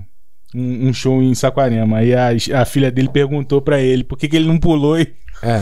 e ficou feliz porque a entrega foi fraca. Fraca, é fraca, é fraca. Abraço, Léo. O Edivaldo tá aqui também. Alô, Edivaldo. Um Alô, abraço, Edivaldo. Edivaldo, o Edivaldo, ele gosta de tirar onda com o chapéu dos outros. É mesmo? Tô botando essa pilha nele. É. Mano, a gente fez um episódio com ele, com o Fragado tô segundo. ligado. Foi irado. Eu tô ligado, é essa pilha que eu tô botando. Tirando o Edivaldo, É, tirando o Edivaldo, o É. episódio foi incrível. essa Brinca- pilha. Brincadeira, Ele é o grande brother, grande É, brother. inclusive, quem fez a ponte pra ele vir aqui foi você, né? Sim, é por isso que Foi, eu tô é. Falando. Tá É. tirando onda com o meu chapéu. um abraço, meu irmão. Prazer saber que você tá aí. Ah, o que eu. várias, várias, pessoas, vou falar o nome Não, meu, aqui só tele- meu pra- telefone tá bombando, velho. É mesmo? Ó, É. Giovanni Ferreira, Bruno Alexandre, Arca Music, Arca Aline Mills, grande Douglas. Valeu, Douglas. É, Cláudio Borges, a galera tá assistindo aqui. Cláudio Borges, grande comentou. guitarra. Vanessa Bicalho Vanessa também Bicalha, aqui, olha Luiz aí. Pereira. Pô, a galera tá participando, que bom. Legal. Galera, vai colocando aí as perguntas que a gente vai, vai passando aqui pro Lincoln e a Legal. gente vai colocando na mesa aqui. É, Mas aí eu acho que a gente chegou num exemplo bacana. O Leonardo, cara, ele faz uma das melhores entregas do nosso meio. É, sabe o que é engraçado, mano? Eu já falei isso aqui, né? Eu não curto. Não, Isso é cara, mas, mas, Ah, é pessoal, você- é pessoal, é É, pessoal. mas eu é tô pessoal falando- E é individual. Ma- mas é Não- Não tô falando importante. da qualidade dele, é, não. mas tá? é importante você Aí você foi no Arraiz. Não, você viu o show do, do Foi o Arraiz? mesmo show, foi o mesmo show. O Arraiz, É, Arraiz abriu, abriu. abriu. Mas você gostou do Arraiz? Gostei. Então. Gostei. É, é tipo assim, é. a mesma qualidade. Pra mim é a mesma qualidade mesma de linha, entrega. Mesma linha, mesma linha. Eu queria falar É. que eu fui num show do Thiago York. Thiago York. Não dá nem. Logo. Não, não dá nem pra saída. Essa é boa, né? Não dá nem pra saída. Irmão, é, eu fui, eu fui com a, com a Sara, minha esposa, ela lembra disso. E aí, era, assim, ele tava no auge dele, da parada dele Aham, lá. Sim. Eu falei, cara, ele deve ir com banda, né, velho? Não, sozinho. Quando ele chegou com o Sozinho, violão, velho, Sozinho. eu falei, qual é, cara? Esse cara vai me É. irritar aqui. É.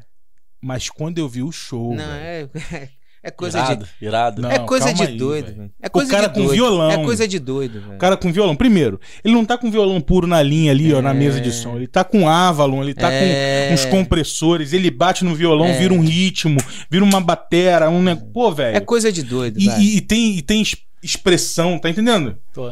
É um, é um clima É. criado. Aí é que a gente tá falando dessa entrega. Não é sobre muito ter também, né? É Uhum. qualidade artística também do artista. É, porque. Que é- faz, que faz esse. essa Porque a arte, cara, ela tem essa. A arte, ela tem essa. Além da moldura, né? A arte tem essa. Essa maneira do tratar no comunicar, entendeu? É, é um conteúdo que você quer comunicar, volta aquele assunto Codeplay, ele quer comunicar um conteúdo.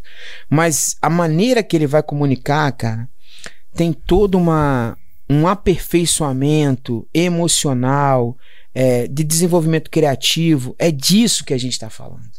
Entendeu? E, e esses caras que estão no topo do secular, eles se entregam muito a isso.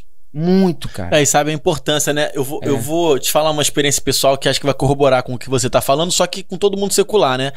Eu, eu faço alguns trabalhos que de vez em quando eu tô em alguns shows, né? Então Sim. fiz show, fiz show de Isa, Paulinho Mosca, Aham. Frejá, Roberta Sá, que é de samba. Sim. Todo mundo tira muita onda, inclusive. Aham, Mas teve um show que me impressionou muito, assim. E eu não sei o que na negociação foi diferente e tal. Que foi o show do J Quest. Sim. E aí o show do J Quest foi diferente em vários aspectos. Primeiro porque teve cantor que pra falar era muito difícil, né? E com o J Quest foi super fácil assim, mano. Sim, acho que você comentou da outra vez. Da outra vez, O né? acesso, né? acessibilidade. É, mas além do acesso, foi o único show que teve LED pra tudo que é lado, É, que teve parada. mais luz. É, O sertanejo faz muito isso, cara. A entrega do sertanejo, E visualmente É. impacta junto com o som, né, cara? Então, assim, Com você todo- tem um visual. com todo o respeito. Fica Essa meio- é outro corte que vai dar lenha. Às vezes o conteúdo sertanejo é desse tamanho aqui. Uh, Mas a entrega, velho, a moldura é gigante, velho. é isso aí. Aí pega e potencializa um negócio pequeno, dá uma potencialização gigante. Total, total. Total, velho. Agora, Total. imagine a gente que tem um produto com essência espiritual. Isso a nível de Brasil a Se gente esse tá falando. negócio né? fosse potencializado, velho. Eu falo uma coisa pra você profética. O Brasil seria outro. Eita. O Brasil poderia ser transformado pela arte profética, velho. Mas os nossos caras mais top, eles estão recuados, estão acovardados. Você tem Isso que a gente está conversando. O único cara, eu tenho que fazer uma, uma, uma exceção, que foi um cara que eu conversei sobre isso e eu conheço o coração dele, eu falei com ele ontem. Chama-se Thales Roberto. É o único que pensa diferente. Pelo menos conversando comigo. Pode ter gente que pensa diferente, mas eu nunca vi. Eu nunca vi na expressão ser isso que eu conversei com o Thales. Até a O volta dele também é, já o- veio já. é, O Thales, pelo fato dele ter uma experiência no Jota, deu a ele um arcabouço de entretenimento que ele pegou o conteúdo espiritual da transformação e testemunhal dele, pegou esse arcabouço e potencializou. Isso é um dos motivos do sucesso dele. Saquei. Entendeu? Ele pegou a experiência. Como, sabe, ele, ele uma vez, numa entrevista é, comigo que eu fiz pra gravadora dele, entrevistando num lançamento, eu fiz essa pergunta, ele, poxa, ainda bem que você tá aí, Lincoln, pô, até meu brother e tal, não sei o quê. Ele usou o exemplo de Paulo, cara. Tu sabe por que, que Deus, o Senhor, escolheu Paulo? Porque Paulo era um cara que ele tinha a experiência do secular. Nenhum discípulo tinha. Paulo foi escolhido por causa da experiência dele greco-romana. Ele era cidadão romano. Então, a potencialidade do evangelho chegar aos gentios, a nós, foi fruto de uma escolha de Deus pelo arcabouço que ele vinha da cultura secular. Isso é papo teológico, Uhum. mas eu estou trazendo para nossa conversa aqui.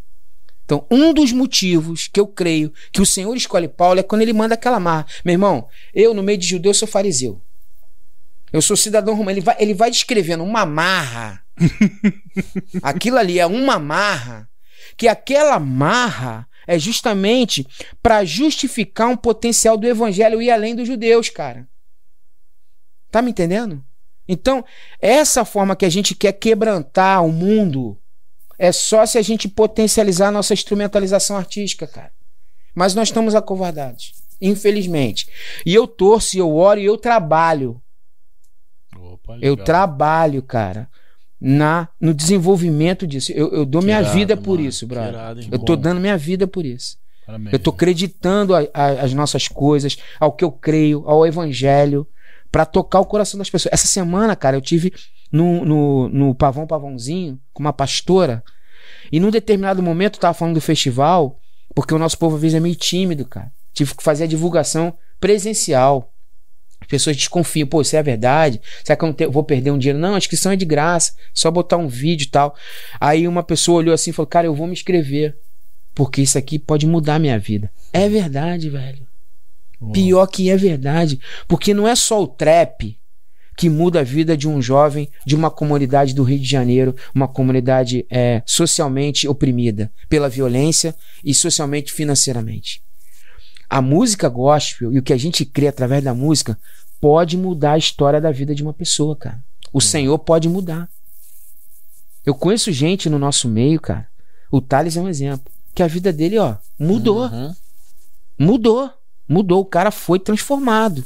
Tem seus deslizes, tem suas vacilações? Tem, como qualquer um de nós tem. Mas é um cara que credencia essa coisa do Senhor e a música que ele passou a fazer a mudar a história da vida dele. Então, uma pessoa que tá nos vendo, que tá nos ouvindo, tá ali compondo em casa, cara, uma canção e tá entendendo o que a gente tá falando, essa canção pode fazer ele, ó, mudar a história. Pode. Pode. Uma outra coisa que a gente tem um problema nisso que a gente está conversando é que a gente não cria uma cena. Isso é uma outra debilidade do nosso meio. Tu vê o trap, tu vê a música baiana, tu vê a MPB, tem uma cena. Tá ligado nesse termo? Tô ligado, sim, sim. Um valoriza o outro. O nosso meio é dividido, Ah, mano, aí, cara. gente vive aqui, isso aí a outro. gente vive aqui no podcast, né, cara? Vive. Vive. Pô, É mesmo, velho? pô, mano. Que isso? De- vive de não, não provar disso, né? Vive, não, vive de alguns lados. Por exemplo, tem convidado que a gente chama que não vem. Que não vem? Não vem e não- e porque assim, quem são vocês? Eu sou fulano de tal. Entendi. Vocês são quem? Quem é Evandro? Quem é Filipão? Eu? Eu, eu sou X, então vocês têm que crescer, ficar do meu tamanho pra eu ir. Ou ser maior. E ninguém fala isso diretamente, tá? Percepção minha. Sim.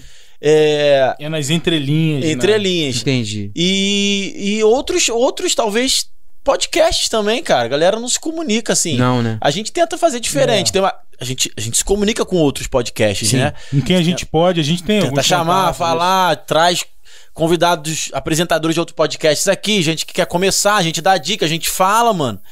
Às vezes fazer parada de graça que é pra cobrar, a gente faz de graça, sacou? Sim, sim, sim. Pra sim. tipo, cara, vamos fortalecer a cena de podcast, a cena, mano. exato. Porque essa cena de podcast aqui, É. se, se alguém estourar explodir, não vai ser alguém Vai só. ser a cena. A cena toda vai A subir. cena. Por isso que eu quero que o hub lá da galera do Morada exploda cada vez mais. É. Eu quero que o positivamente exploda, Uhum. né? Por mais que eu não tenha gostado do presidente, não gostei do conteúdo que eles fizeram, né? Ah, do presidente lá no Collab, né? Uhum. No Collab, eu não gostei do formato. Enfim. É... Eu achei iradaço, porque, tipo assim, mano, presidente num Você formato podcast divergente, né? com alguns líderes e pastores, sacou? Sim. Então, assim, cara, que maneiro. A gente, É. a gente tenta também, sabe? A gente abraça também essa causa. Eu acho A que... gente faz valor diferenciado pra quem quer ter podcast cristão, Entendi. entendeu? É, eu acho que a gente perde muito por, por essa coisa que Jesus respondeu, né? Tipo, reino dividido, né? A gente não. Gente, às vezes a gente, em vez de somar, em vez de agregar, a gente percebe um movimento de, de, de nos dividirmos, né? De nos sermos separatistas, sabe? Segmentadores. É, a gente divide em vez de agregar e multiplicar. Infelizmente. É, eu também, às vezes, é, tento militar e lutar por um maior número de pontes. Assim, eu sou um fazedor de pontes. Assim. Já conectei pessoas, é, fiz com que pessoas se conhecessem. Assim. Eu volto e meia me vejo nessa jornada. Porque parece que há um movimento espiritual contrário. Né? E às vezes tem uns caras que poderiam fazer grandes pontes, cara. E eles não ficam quietos, assim, sabe? É, talvez é, por blindagem, proteção. É. É, o cara se blinda. O cara se blinda. Porque tem um monte de sem vergonha também, né? Tem, Tem muitas coisas, na verdade. tem, né? tem, Tem tem. muitas coisas. tem. Agora, essa coisa da cena, ela única e exclusivamente tem relação com o ego de cada cantor e artista, né? É, E aí, é, aí a gente entra na palavra de Deus que é, rechaça total. e bota por terra tudo isso, cara. Que na verdade a palavra de Deus não fala de, do, do, do- Ah, não, eu não vou ajudar aquele ali, não, porque. Por exemplo, é, a cena, ela tem algumas, por exemplo, é, situações que você vê muito comum quando você vê um grande artista puxando um outro. É isso. Existem artistas no nosso meio que eles têm uma exigência de tocar. Que ninguém toque senão eles. Tem ministérios internacionais famosíssimos que eu tentei contratar e um dos motivos de não trazer para o Brasil é o seguinte: não, a gente não toca em festival. A gente só toca se só for a gente. Mas é, li- hein? é lindo, todo mundo elogia, todo mundo acha bacana. Mas os caras têm esse conceito, quer dizer, é um conceito que não valoriza a cena, não agrega. Você vê volta e meia, tava vendo a um comentário, né, que a Dua Lipa, ela abriu o show do Coldplay da vez de outra Da vez última vez que ela que veio no Brasil. que o Coldplay teve no É, Brasil. E agora a Dua Lipa era a artista que fechava o festival. Tu vê, um Coldplay, ele, ele acrescenta na cena, fazendo com que a Dua Lipa abra. E tem gente no nosso meio que não quer que ninguém abra, não dá força pra ninguém, cara, pra ninguém. Não é que o cara não gosta de A, de B, C. Não, tem algum do abecedário que ele possa gostar, pô. Por que, que Não ele é não possível, não né? é possível, não é porque que ele não traz. Não, não traz. Não traz, velho. Incrível, velho. Não traz. E não traz proposital. Uhum. Tipo assim, ninguém vai tocar comigo. Porque a glória que eu tenho, eu não divido com ninguém. É nesse nível. Infeliz, Triste. infelizmente. Infelizmente, cara. Eu falo, eu falo essas coisas assim, triste, com chateação, porque eu tento convencer o contrário. Eu fui lá argumentar. Falar, cara, não, vai, vamos lá e tal, não sei o que. Aí, não, não falo. É, beleza, então vamos ver se na próxima a gente consegue. Eu não desisto, sacou? Uhum. Eu não, não, não desisto. Aham. Eu não desisto. Entendeu? Agora, é, você falou sobre o Leonardo Gonçalves. Ele é um cara que faz esse tipo de, Faz. de collab, né? É. Ele é um cara que, pô, É, Ele botou os arrais pra abrir o show dele do Sim, Vivo Rio, por sim. exemplo, né? E ele faz outro, outros collabs também bem Sim. interessante. Agora, falando assim de- dessa cena do, do Leonardo tocar em casas de show mesmo e produzir o show. Sim. Você acha que também falta empenho também dos artistas ter essa mente artística e falar assim, poxa, total. eu posso tocar num Ah, teatro. por favor, mano. Isso, Eu posso pô, tocar num favor, teatro num cara. sábado à noite. Total. Por favor. Ou numa sexta-feira. Total, total. Ou num É, sábado aí- às 4 horas da tarde. Isso, isso aí, esse tipo de papo é, é lindo, assim. É lindo pra criar uma baita polêmica. é lindo, é lindo, velho. É lindo. É gente que é corte. Ele prefere, ele prefere que, di- que o dinheiro entre na conta da igreja e ele não gaste nada. Meu Deus. Ele quer o dele certo? É, porque pra produzir você tem que gastar. Meu Deus. Não, e muitas das vezes você gasta e Mas você é não forte, sabe se mano, isso você é vai. forte. Isso é Teu- muito Você tem forte. você tem noção. É, não, é qual é, muito Filibão? forte, é. O Léo, uma conversa minha com o Léo em São Paulo. Encontrei lá num shopping bacana que tem lá em Heliópolis. Não, Heliópolis é, é lugar de comunidade. É nos Jardins. Sim. Ele, ele frequenta um shopping ali. O Léo é, É, ele tudo. gosta, É, o Léo ele- é tudo diplomata, É. né? Ele é. Ele tudo- gosta de pizza sem ketchup, né? É, cara, ele é todo elitizado, assim. Maneiraço. Eu É gosto. cabeção É também. cabeção, é. inteligente a pampa. Aí eu conversando com ele, ele falou: Não, Lincoln, é, é, eu tenho uma característica de guardar dinheiro, eu tenho planejamento financeiro. Então, eu consegui juntar uma graninha que dá pra me pagar uma turnê e pagar as casas de show e fazer eventos que sejam meu show. Quer dizer, o cara pegou todos os recursos que ele ganhou e investiu em shows próprios, em casas noturnas, para proporcionar ao nosso público um show de qualidade, com estrutura e tudo mais. Mas tem gente no nosso meio que não, não quer essa, essa vertente. Ainda tem a. Ainda tem uma fala super. Desculpe a- a- o termo. Ainda tem uma fala covarde de falar assim: não, eu só toco na igreja. Pra mim, isso é uma fala covarde, cara. Porque se o cara tem um chamado pra dentro, eu respeito.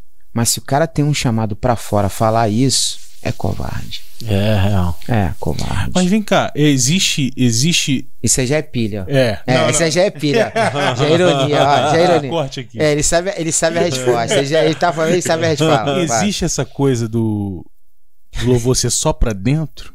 Do, do artista ser só pra dentro? Cara, eu acho que existe. Acho que existe. Ele acho só que, comunicar pra É, eu acho que existe, assim. é, eu, não, eu não sei avaliar se o Senhor. Eu, tô fazendo uma avaliação minha. eu Não sei se o Senhor chamaria alguém só pra dentro, mas eu acho que tem períodos, assim, ou, ou algumas coisas que a gente produz que é pra dentro. Pra igreja louvar, pra igreja adorar. São específicas, assim. Eu só tô querendo dizer o seguinte: a igreja é chamada pra fora. É isso. A igreja é chamada pra fora. É isso que eu entendo. É, que a gente precisa consumir alguma coisa na liturgia do culto, também acho que precisa. Acho um equívoco, por exemplo, coisas que são pra fora, às vezes você tentar Uhum. tocar no culto, não encaixa. É. Porque o culto é uma coisa de adoração vertical e tal. Mas eu concordo contigo, Filipão. Eu acho que tem um chamado nosso que faz parte do Roma, é, Mateus capítulo 28, 19 e 20.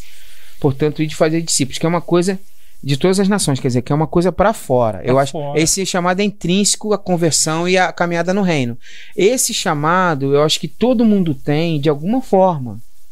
Sacou? De alguma forma. Ou no trabalho que você está fazendo, comunicando aqui através de um podcast, ou, ou, ou no cabeleireiro que você é manicure, ou, ou catando lixo se você é lixeiro, ou se você é engenheiro construindo prédio. Cara, tem um chamado para fora.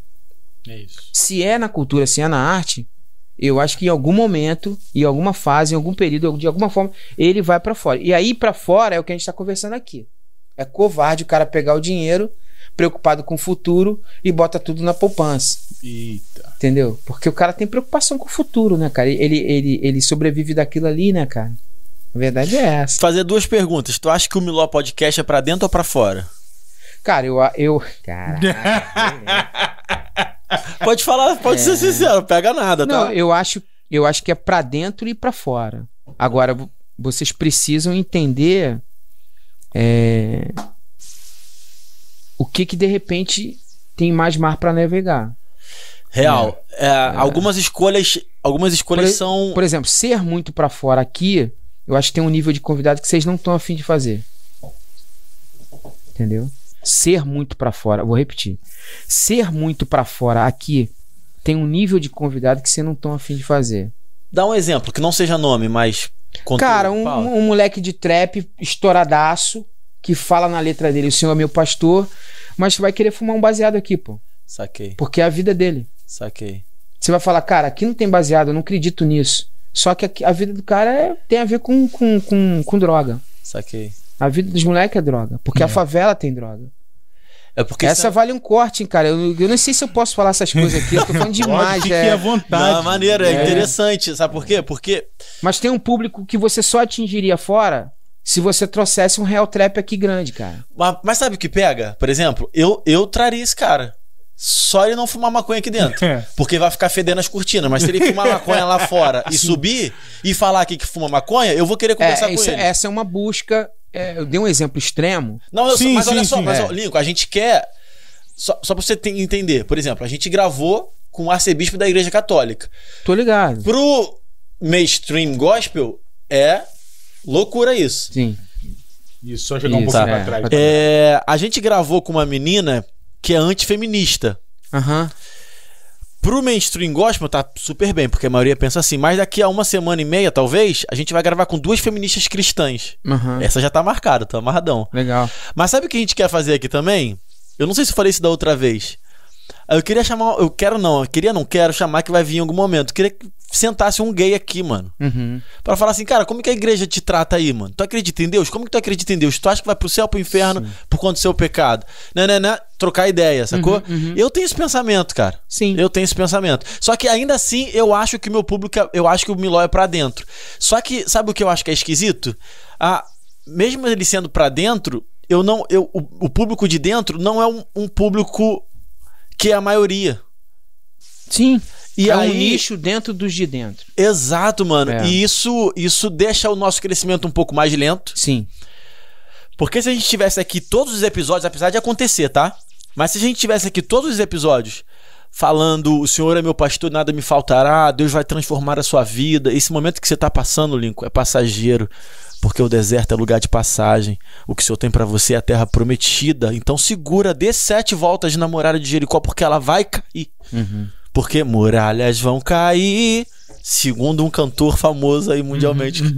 mundialmente não. Tá, tá entendendo? Tô ligado. Se fosse um podcast assim, eu acho, eu nem tenho certeza, nem vou martelar não, mas a minha impressão é que talvez ele já tivesse em outro lugar. Só que acho que não é isso que a gente Seria É. mais acelerado esse. Exato, É. entendeu? Eu se acho a gente se atrelasse a É. alguns tipos de. de de é, teologias Sim. ou, ou- ou segmentos, Sim, a sim, gente sim, teria mais, mais avanço. Sim. E esse tipo de conteúdo a gente tem no Miló também, porque a- a- um orgulho que eu tenho, que a gente tem, é que a nossa proposta desde o começo a gente tá conseguindo manter, que é mostrar a plura- pluralidade do reino, Sim. sacou? Isso a gente tá conseguindo. Então a e gente sem preconceito. A gente tem um cara tradicionalzão e a gente tem o Lincoln Lima. Tô zoando, tá, mano? Botou, Brincadeira. me botou no. Botou, Não, botou mano, no. pelo Nichou. amor- Ele Pelo te amor de. Deus, eu tô brincando. Ele te nichou, né? Cara, eu acho assim, é, eu acho que o Miló é, é um veículo muito bacana que pode dar uma riqueza ao nosso meio, que o nosso meio, tudo que a gente está conversando, o nosso meio às vezes ele é meio desértico, Uhum. sacou? Então, por exemplo, eu fiz o Miló, tô fazendo pela segunda vez, mas eu assisto com o, o conteúdo de vocês. Eu tenho um grande brother aqui, que eu acho que é um dos maiores aqui, que é o David Cerqueira. Uhum. Eu assisti o do Manga. Pô, é irado, sim, É. os episódios com ele. Então, eu assisti vários aqui. Do próprio Ed. Então, do Edivaldo. Assim, eu acho que vocês têm muito a contribuir no meio nessa riqueza que vocês têm da visão da pluralidade. A, a única fala que eu tenho é: eu acho que de repente é mais pra dentro, como você concordou, eu vejo dessa forma, que, que tem uma riqueza da pluralidade, pluralidade pra dentro, até porque o nosso meio ele vem mudando muito. Uhum. Ele já existe um grande nicho de gente que pensa fora da caixa Uhum. que era pequeno hoje é grande. Essa galera que pensa fora da caixa, que é sedenta por cultura. Porque, cara, eu, eu assisto série. Normal, né? Eu assisto série, eu gosto de boas séries. Eu gosto de boa música. Eu escuto música, pô, cara, quase que direto. Assim, eu entro no carro, é fone, é direto. Então, é, é, é, é demanda por cultura, seja ela com princípios e valores que eu gosto, é, que estejam segmentadas no gospel ou não. Porque, porque, por exemplo, você aprende uma teologia dos reformados que diz sobre a graça comum. Então, Exato. o que, é a graça comum? É quando você vê uma coisa que foi produzida por alguém que não é do nosso meio, mas você vê princípios e valores no que o cara tá compondo, no que o cara tá cantando. É impressionante. Entendeu? Quando o cara admira a natureza, quando o cara fala bem acerca do amor, são coisas que provêm do coração de Deus. Então, eu acho que há uma riqueza nisso. Agora, eu repito, se vocês quiserem ir mais para fora, que é o que a gente está falando aqui, dessa coisa de atingir um público que não tem nada a ver com o nosso segmento, tem a curiosidade de nos conhecer, aí há um exercício de chegar nesse lugar, hum. que é um hum. exercício é, que exige trabalho, exige pensamento, exige negociação, exige esforço, exige suor, de transpiração, de entender como fazer isso. Uhum. Entendeu? Essa uhum. ponte. Que eu acho que esse é o grande é o grande desafio da igreja moderna no mundo. Porque eu sou do tempo que o, o evangelismo, ele era uma coisa assim, era um estereótipo de missionário. Hoje o cara que fala as missões não é aquele cara da antiga. Esse não entra nem nos países, por exemplo, proibidos. Ele nem entra. Não tem visto no passaporte para entrar. As missões hoje, no aspecto mais amplo da palavra, são aquelas que começam a interagir com a sociedade culturalmente e profissionalmente, uhum. que tem a ver com o que a gente está falando. Uhum. É o cara que vai na praça pública e ele consegue puxar uma viola e vai cantar uma música é, indie, uma música alternativa e a galera vai prestar atenção nele e ele vai dar o recado. É o Justin Bieber que ora em cima de um piano e é o cara que é um engenheiro ou um enfermeiro que consegue entrar no Afeganistão, porque se ele não for engenheiro ou enfermeiro, ele nem entra. Então essa ponte, ela no mundo moderno, ela passou a ter um nível do que eu falei, um nível de estratégia, um nível de trabalho, um nível de transpiração muito maior do que tinha. Então hoje você pode conversar com qualquer um de missões transculturais, você vai aprender que hoje o cara, para fazer missões transculturais, por exemplo, que o Brasil, eu sou do tempo Brasil, o Brasil é o celeiro do missionário, o Brasil vai evangelizar o mundo, parou no discurso. Por quê? Se a gente não entender que a gente tem que formar pessoas preparadas, sabe, fluentes em várias línguas, profissionais tops, capacitados, Exato. esses vão entrar em outras sociedades e vão falar do amor de Deus. Então é a mesma coisa que eu falo pro podcast, aqui pro Miló. Se vocês querem essa ponte, é essa ponte que ela tem que ter, tem que ter estratégia. Como é que a gente vai trazer um, um trapper aqui? Vamos bolar uma estratégia. Ah, eu soube que o fulano ele é um cara que não vai fumar, ele, ele é diferente. Tem, e pior que tem. O Lennon, por exemplo. É, a gente comentou dele é, hoje. Gente o Lennon, por hoje. exemplo. O Lennon, o Lennon muito... não fuma. O, o Lennon não fuma. O Filipão tem contato com alguns artistas, é, né? Isso aí. Mas isso em algum a... momento a gente quer trazer, é, né, Filipão? Mas isso eu, isso está exemplificando o que eu tô falando. Porque é uma estratégia. Exige, ó, pensamento, oração, busca, sabe? O Senhor começa a mover. Mas sabe o que é esquisito certeza. também? Algoritmo do YouTube. Vou te explicar. Uhum. Vamos supor que a gente traga aqui o Leno uhum. e o Leno poste. Galera, tô indo no Miló. Vai vir um pessoal do público do Leno. Uhum. Vai assistir o episódio. Aí vamos supor que 20% se inscreva. Desses 20%, pode ser que uma grande parte, eu acho que seja uma grande parte, posso estar errado, aí a gente pode trocar essa ideia. Não não vai consumir os outros episódios do Miló. Ok, Aí... mas é uma outra conversa. Essa, não, não. essa conversa está é, confundindo diferente. dois vetores: vetores, relevância e sucesso. Tu viu, não, não, não, tu não. viu eu falando aqui sobre sucesso? Não, não, não. Em nenhum momento eu falei é, sobre sim, sucesso. Sim. Não, não, não. Eu não. falei sobre relevância, inclusive nas marcas. As marcas não estão ligadas só em sucesso, não. Preste muita atenção. Nem números, né? É, preste muita atenção. As pessoas confundem relevância com sucesso. É porque então, por exemplo, não... quando você tem relevância, irmão, quando a marca ou o quem você quer atingir tem certeza do conteúdo que está aqui, ele é fidelizado a você. Não, só que e é isso é o grande objetivo de relevância. Não, entendi, eu entendi. Sucesso nesse nível do algoritmo, de milhões, isso é uma outra Não, não, parada. não, mas eu nem ia falar de sucesso, não. Eu ia falar que. Eu ia falar que. Que é uma coisa que eu levo em consideração, inclusive. Mas eu tô disposto a encarar isso. Que aí 20% do Lé não vem. E ele, ele não consumindo os outros episódios, Sendo escrito. sendo inscrito, o YouTube vai, vai diminuir a minha entrega. Saquei, Entendeu? saquei. Mas, E o que ele, tá, o que mas, ele eu, falou é, é. mas eu, eu volto na relevância e volto assim: pode haver um milagre do nosso público se interessar pelo Leno e não ser só o público dele. Ah, real. Entendeu? Real. Um público que ainda não te conhece. Porque lembre-se, nós somos 40% da população brasileira. Mas, mas tu tá ligado que, que a marca ela busca relevância e a relevância ela automaticamente tá ligada a número também, né? Não, eu não tô desfazendo disso. Só tô Aham. querendo dizer a você o seguinte: o, Que mar... não é só é, o marketing mudou bastante. Saquei, entendi. Antigamente, os produtos estavam ligados à coisa popular. entendi. Tem gente que tem muito número e não tem patrocínio nenhum porque tá Nenhum, falando besteira aí. Nenhum, nenhum. Tem gente que eles chamam de conversão. Aham, aham. Tem dois grandes artistas do pagode que são exemplos, são cases disso no marketing. Os dois têm os mesmos números de streaming. Um tem grande conversão, o outro é zero. Entendi. Entendeu? Aham. Ele já deve estar ligado. É um exemplo, é um case. Então é o que eu estou te explicando. Então, por exemplo, a marca, a, a, a, a relevância, ela é muito importante nos nossos objetivos do reino, cara.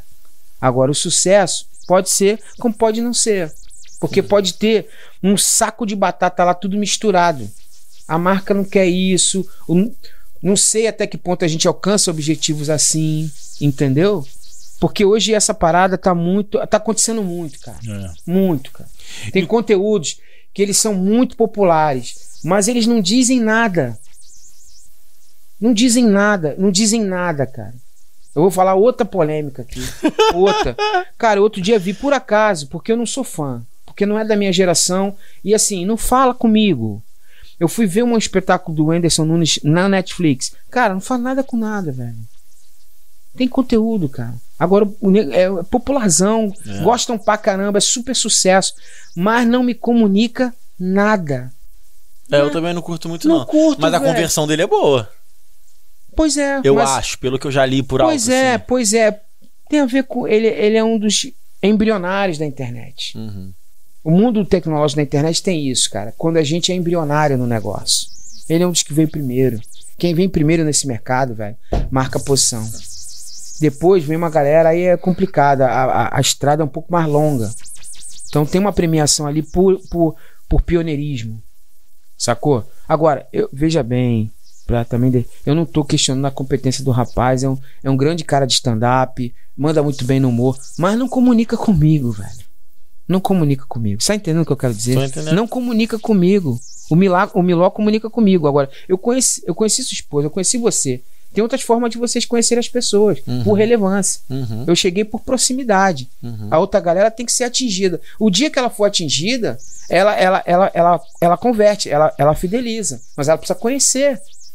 Tem que chegar de alguma forma. Tem que chegar de alguma forma. E E, eu- pode chegar pelo Lennon, pode chegar pelo Lincoln, pode chegar pelo Fragali, pode chegar Sim, por qualquer sim. convidado aqui. E eu acho que o, o que mais nos deixa feliz nesse, nessa conversa toda é que a gente não está atrelado a uma forma e nenhuma placa que nos dita uma regra. Sim. Eu acho que o Miló, o, o- a grande felicidade que nós temos é justamente de ter essa liberdade, de pensar de uma forma Uhum.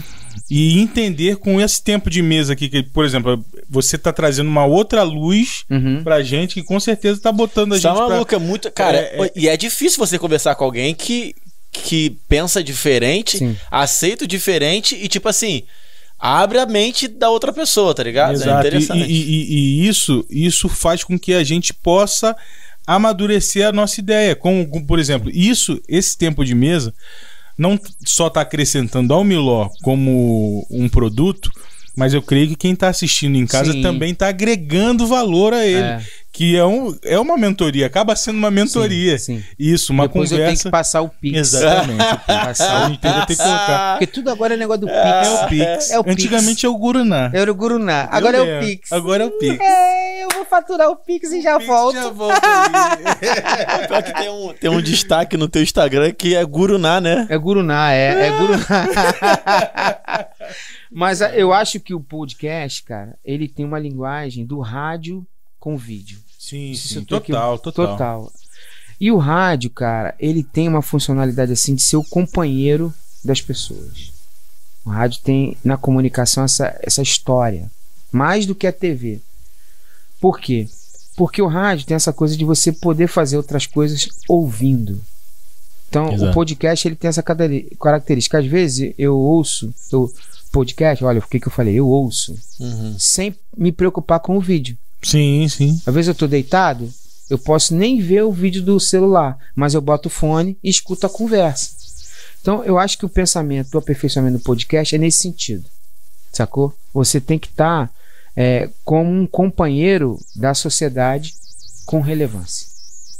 Com relevância. É a função do rádio com relevância, porque o mundo mudou muito. Isso. Eu vejo, por exemplo, que as rádios às vezes estão no passado, né? Tem programas aí de debate que, pô, parece que são debates que eu já ouvi em 1980. É real. Temas de 1980, É, real, que, que não comunicam mais eu, tô- eu comigo. também eu, eu fico, É. eu fico impressionado com os É. debates que eu, o que eu crente ouço pode também. usar calça, a menina Pode tem que usar tatuagem de. Deus? É, cara, E aí coloca aquela vinheta.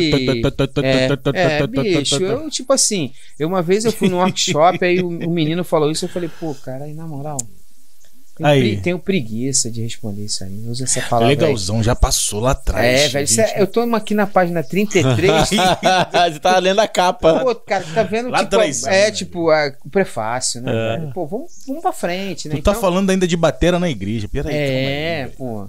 Então, tipo assim, eu acho que é uma grande oportunidade que a gente tem, né? Me coloco dentro da, da casa do Miló, de fazer um conteúdo que comunique com as pessoas de maneira moderna. Não, irmão, você tá É. dentro dessa cena.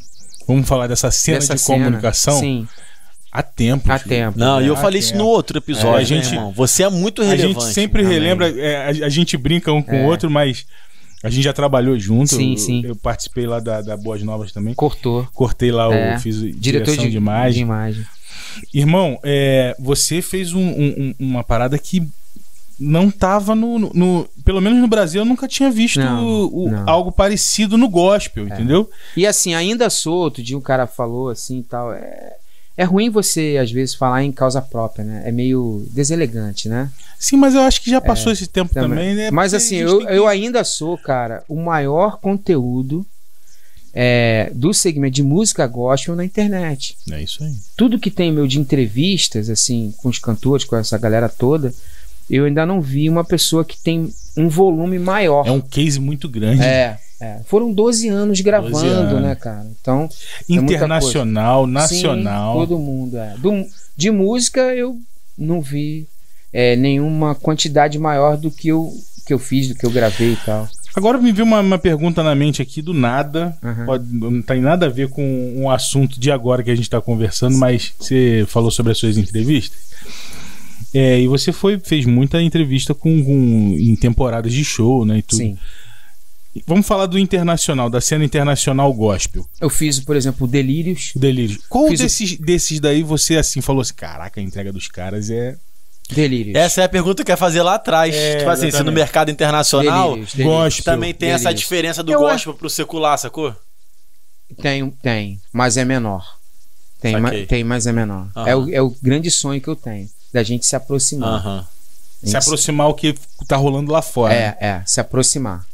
De você ficar, pô, será que é e tal? Chegar bem perto, assim. É, sabe? tipo o, o, o Maverick tá fazendo uma- Maverick é. vários shows É, é. em vários estádios. É, é. E não, é, um, é um show, não é, É. uma conferência Não, de uma é. igreja com uma placa. Tu já me deu uma ideia. Ah, olha. Vai ser o próprio o próximo meu próximo objetivo é trazer o Maverick no Brasil. Aí. Eu vou me empenhar por isso. Maneiro. É, vou me Eu acho que eles estão nascendo agora. O... Então, então os caras mais assim, mais relevantes, Mais mais, é, relevante. mais em destaque assim. destaque. É, tão, tão, tão, é. Agora, o, o Delírios é, foi a banda que me marcou, não sei se eu falei aqui, não me lembro. De equipe também que veio, veio muita gente com eles, do não, staff. pouco, pouco. O staff que eu maior vi assim de estrutura foi o Third Day. Third Day. Third Day. É. Tipo PA, Não, telão. foi a primeira vez que eu vi os Rhodes usarem VS. É que- Eita! Eu nunca é VS? vi Que uma é VS? equipe VS, cara. Ele é melhor pra explicar. o VS é o seguinte, é, é muito interessante esse assunto. Cara, isso aqui não termina não. É, né? se, se, se entrar nessa. Só esse papo é animal. O VS, cara, é o que a gente vê nos shows gringos e aqui no Brasil já tá rolando, mas num menor número, que é o que rola, mas não tá sendo tocado ao vivo. Já foi gravado. Mas tá no link do que o nego tá tocando. Por exemplo, o Coldplay tava com VS a Vera. O Justin Bieber também. A Vera. Muito VS. Tem muita coisa rolando que não tá sendo tocada. É. Já foi gravada. Saquei. Entendeu? Saquei. Gravada nos instrumentos que estão. A grande diferença é essa. Não é que é um playback, não é que é uma gravação. As pessoas têm dificuldade de entender isso. É como se o seu instrumento tivesse sendo tocado, só que você tocou ontem.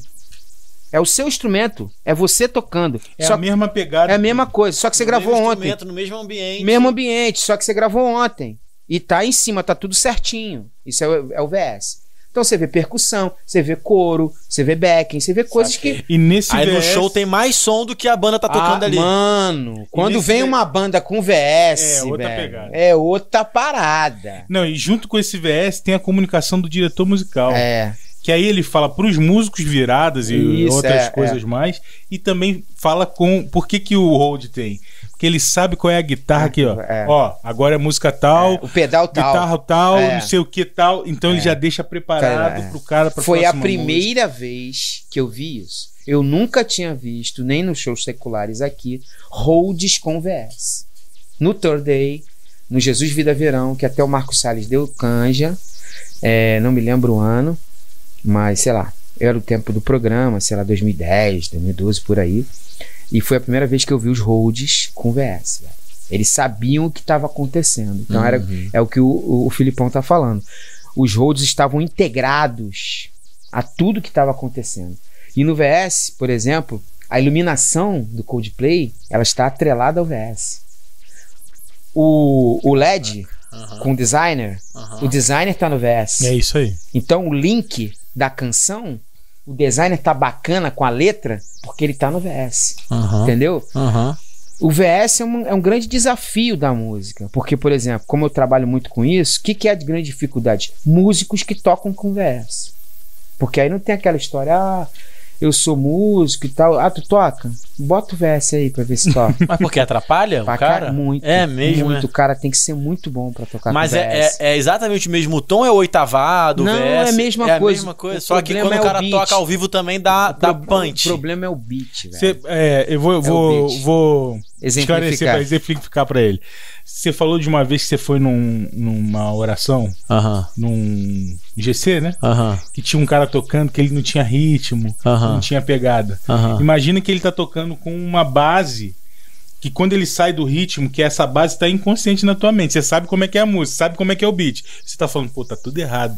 aham. Então, tipo assim, é o músico que não executa aquilo que é a música. É. Ele tá numa outra velocidade. Ele tá Entendeu? Então o VS, que é a velocidade certa, Certo. vai estar lá Ou e ele vai atrasar e certo, vai gritar exatamente. o erro dele. E é- vai, vai gritar e ele vai zebrar a banda toda. Saquei, saquei. Entendeu? Não, e caga tudo mesmo. É, Saquei. fica tudo ruim. E o grande problema são os bateras. O maior instrumento de maior dificuldade é porque geral, É o geralmente coração da banda. é né? o coração do VS, é a pulsação da música. Pulsação da Que música. geralmente os bateras têm a mania e a, o feeling de dar mais velocidade às canções. Pode reparar que as canções gravadas, quando elas são executadas ao vivo, elas são mais rápidas. Porque é uma tendência dos bateras. Com VS não tem essa. Com VS tem que estar combinado. Ó, a gente vai tocar no show um pouco mais rápido. Isso aí. E aí dá uma acelerada no beat. Mas o cara vai ter que tocar naquele ritmo. E não é fácil. Não é fácil assim. Tem músico que pega fácil, porque o cara é bom músico. Quando o cara é, é músico ruim, ele não consegue tocar no VS. E o nosso meio, pouca gente usa VS. É. Pouca gente. Tá aumentando, mas pouca gente. E o VS, por exemplo, alguém toca ao vivão, sem VS. O som é 6, volume. Quando vem com VS é 10. É. É. Quando, quando o Day chegou no Jesus Vida Verão, o som tava 6. O Fernandinho. Quando o Day chegou, o som foi pra 10. Entendeu? Porque era Aí tudo no VS. Tem é pressão. punch, é. tem punch, tem, tem É. corpo. Porque o cara, por exemplo, grava coisa de subwoofer que só dá pra gravar no estúdio, não dá nem pra executar na hora. Uhum, Entendeu? uhum. Baixos, por exemplo, de Moog. O cara vai dobrando o Moog. Ele gravou. Ele não toca na hora. Na hora ele toca a base. Mas ele tá dobrado no Moog, tá dobrado no grave. Aí, aí tá saindo no VS. Aí chega os subs do show, ali embaixo, grave. Bum, bum. Cara, caramba, bicho. Da onde tá saindo? É uma usina de som. Aham. Tá tudo no VS. Que irado. É, os gringos, eles são assim. A banda que me marcou com essa parada Foi foi, o Third Day. foi o Delírios. Delírios. Não, de, de VS, De VS, estrutura, Third Day. É. completa Third Day. Mas o Delírios me marca numa parada muito interessante no nosso meio, que é essa questão de técnica ou unção. Ih, rapaz. O Delírios tem técnica Os e dois. unção. Eu consegui ver. Pata. É, é, consegui ver uma galera que unia, porque é uma briga dessas defesas, né? É isso aí. Ah, mas aqui toca só toca se tiver unção. Ah, aqui só toca se tiver técnica. Não, mas tem um modelo que você tem técnica e unção. Eu vi na banda Delírios. É um negócio. Delírios é rock, né? É, rock and roll. Fernandinho é fã. Ele trouxe até o guitarrista pra fazer o Delírios Sonhos. também. Puxa também de YouTube também? Puxa de YouTube, E- de Coldplay. De Coldplay. De Coldplay, é, é, é. Tem umas coisas meio. É isso aí, isso aí, exatamente, exatamente. É, exatamente. Fez um DVD famoso com a galera do Rio Song, com a Darlene. Isso, com a Darlene. É, muito legal. Eu acho que influenciou o United, né? O Influenciou, United. influenciou. Influenciou. eu acho que foi a base. É. É proibido falar que o Coldplay influenciou eles também? Ninguém Não, fala, não é né? proibido, não. Eu, eu, eu, eu, É. eu, Sim, eu sempre esse falo. discurso aí. Eu sempre falo. É. Que, Mas que é a mesma pegada, né? Tem uma Total. pegada, dá O pra, worship- dá pra o perceber worship- claramente a o referência. worship total. vem dessa. É. Desse. Desse. Desse pad, né? É, desse pad, é, Uau, é, é, é. Que é um clima, né?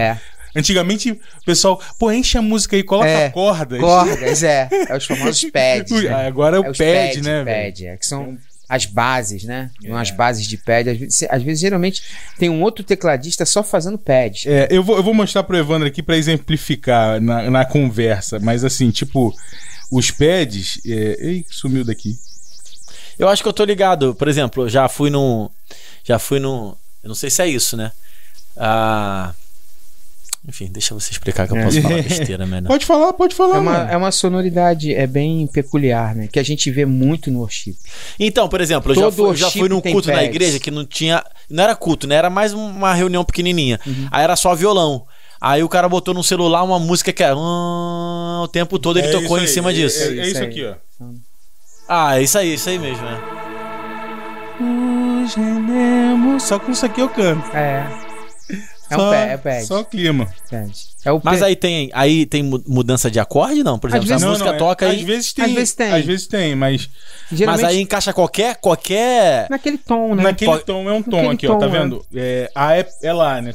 Saca, ah, né? Então cada pad tem um, Tem, tem, um, tem, tem. um tom. No caso aí em lá, então eu vou partir da Exato. música. A canção tá em lá, tá no tom lá. Saquei, saquei. Aí você vai e manda um lá. Saquei, saquei, mas aí tu pode, por exemplo, ir pra um ré e tal. Uma outra rola, mas tem umas que pode permanecer bastante. Aí usa o pedal do teclado, né? Isso, que dá o aí. sustain. Aham. Aí fica o tempo todo naquilo ali. É, uma, é uma, um formato, é uma, é uma moldura do worship. Mas E o- isso vem lá de. Isso vem de YouTube De YouTube total. e Coldplay.